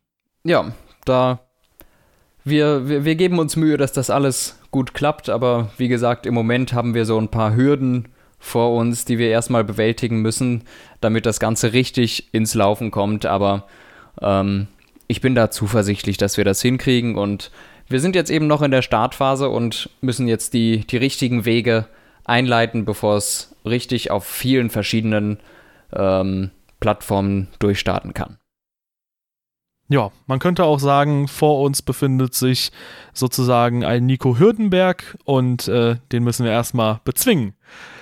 Ja, und mit diesem super, super tollen Wortwitz äh, schließen wir den Podcast, glaube ich, auch mal ab. Wie gesagt, ihr könnt eure Awards gerne mal äh, in die Kommentare posten und wenn ihr auf irgendeiner Podcast-Plattform unterwegs seid, äh, dann könnt ihr gerne auch eine E-Mail verfassen oder, keine Ahnung, mal auf YouTube gehen und da trotzdem das mal posten. Und äh, mich würde da schon interessieren, was da noch zustande kommt, weil ich glaube, wir haben das eine oder andere auf jeden Fall aus dem Blick verloren in so einer ereignisreichen Saison. Aber sie hat Spaß gemacht und ich denke, wir können uns sehr aufs nächste Jahr freuen. Und ja ja, mir war es eine sehr große Freude, mit dir diesen Podcast aufzeichnen zu können, lieber Anton. Die Freude ist ganz meinerseits. Ich freue mich auch, dich dann entsprechend zwischen den Tagen mal zu sehen. Da ist dieser Podcast wahrscheinlich Tagen schon draußen, aber. Oder zwischen den Jahren. Äh, ja, zwischen be beides. Ja, vielleicht okay. bleibst, du, bleibst du um 12 Uhr nachts da, dann bist du auch zwischen den Tagen da okay, gewesen. verstehe, ja. Äh, ja. Ja, freue ich mich natürlich auch drauf. Nee, und dann kannst du auch mal schön VR austesten bei mir. Oh, ja. Das wird sehr schön. Da freue nee. ich mich drauf. Nee, das ist jetzt gar nicht das Thema. Wir verabschieden uns und das ist der letzte Podcast für dieses Jahr. Ähm, und wir hören uns im nächsten Jahr. Ja, auf Wiederhören. Tschüss.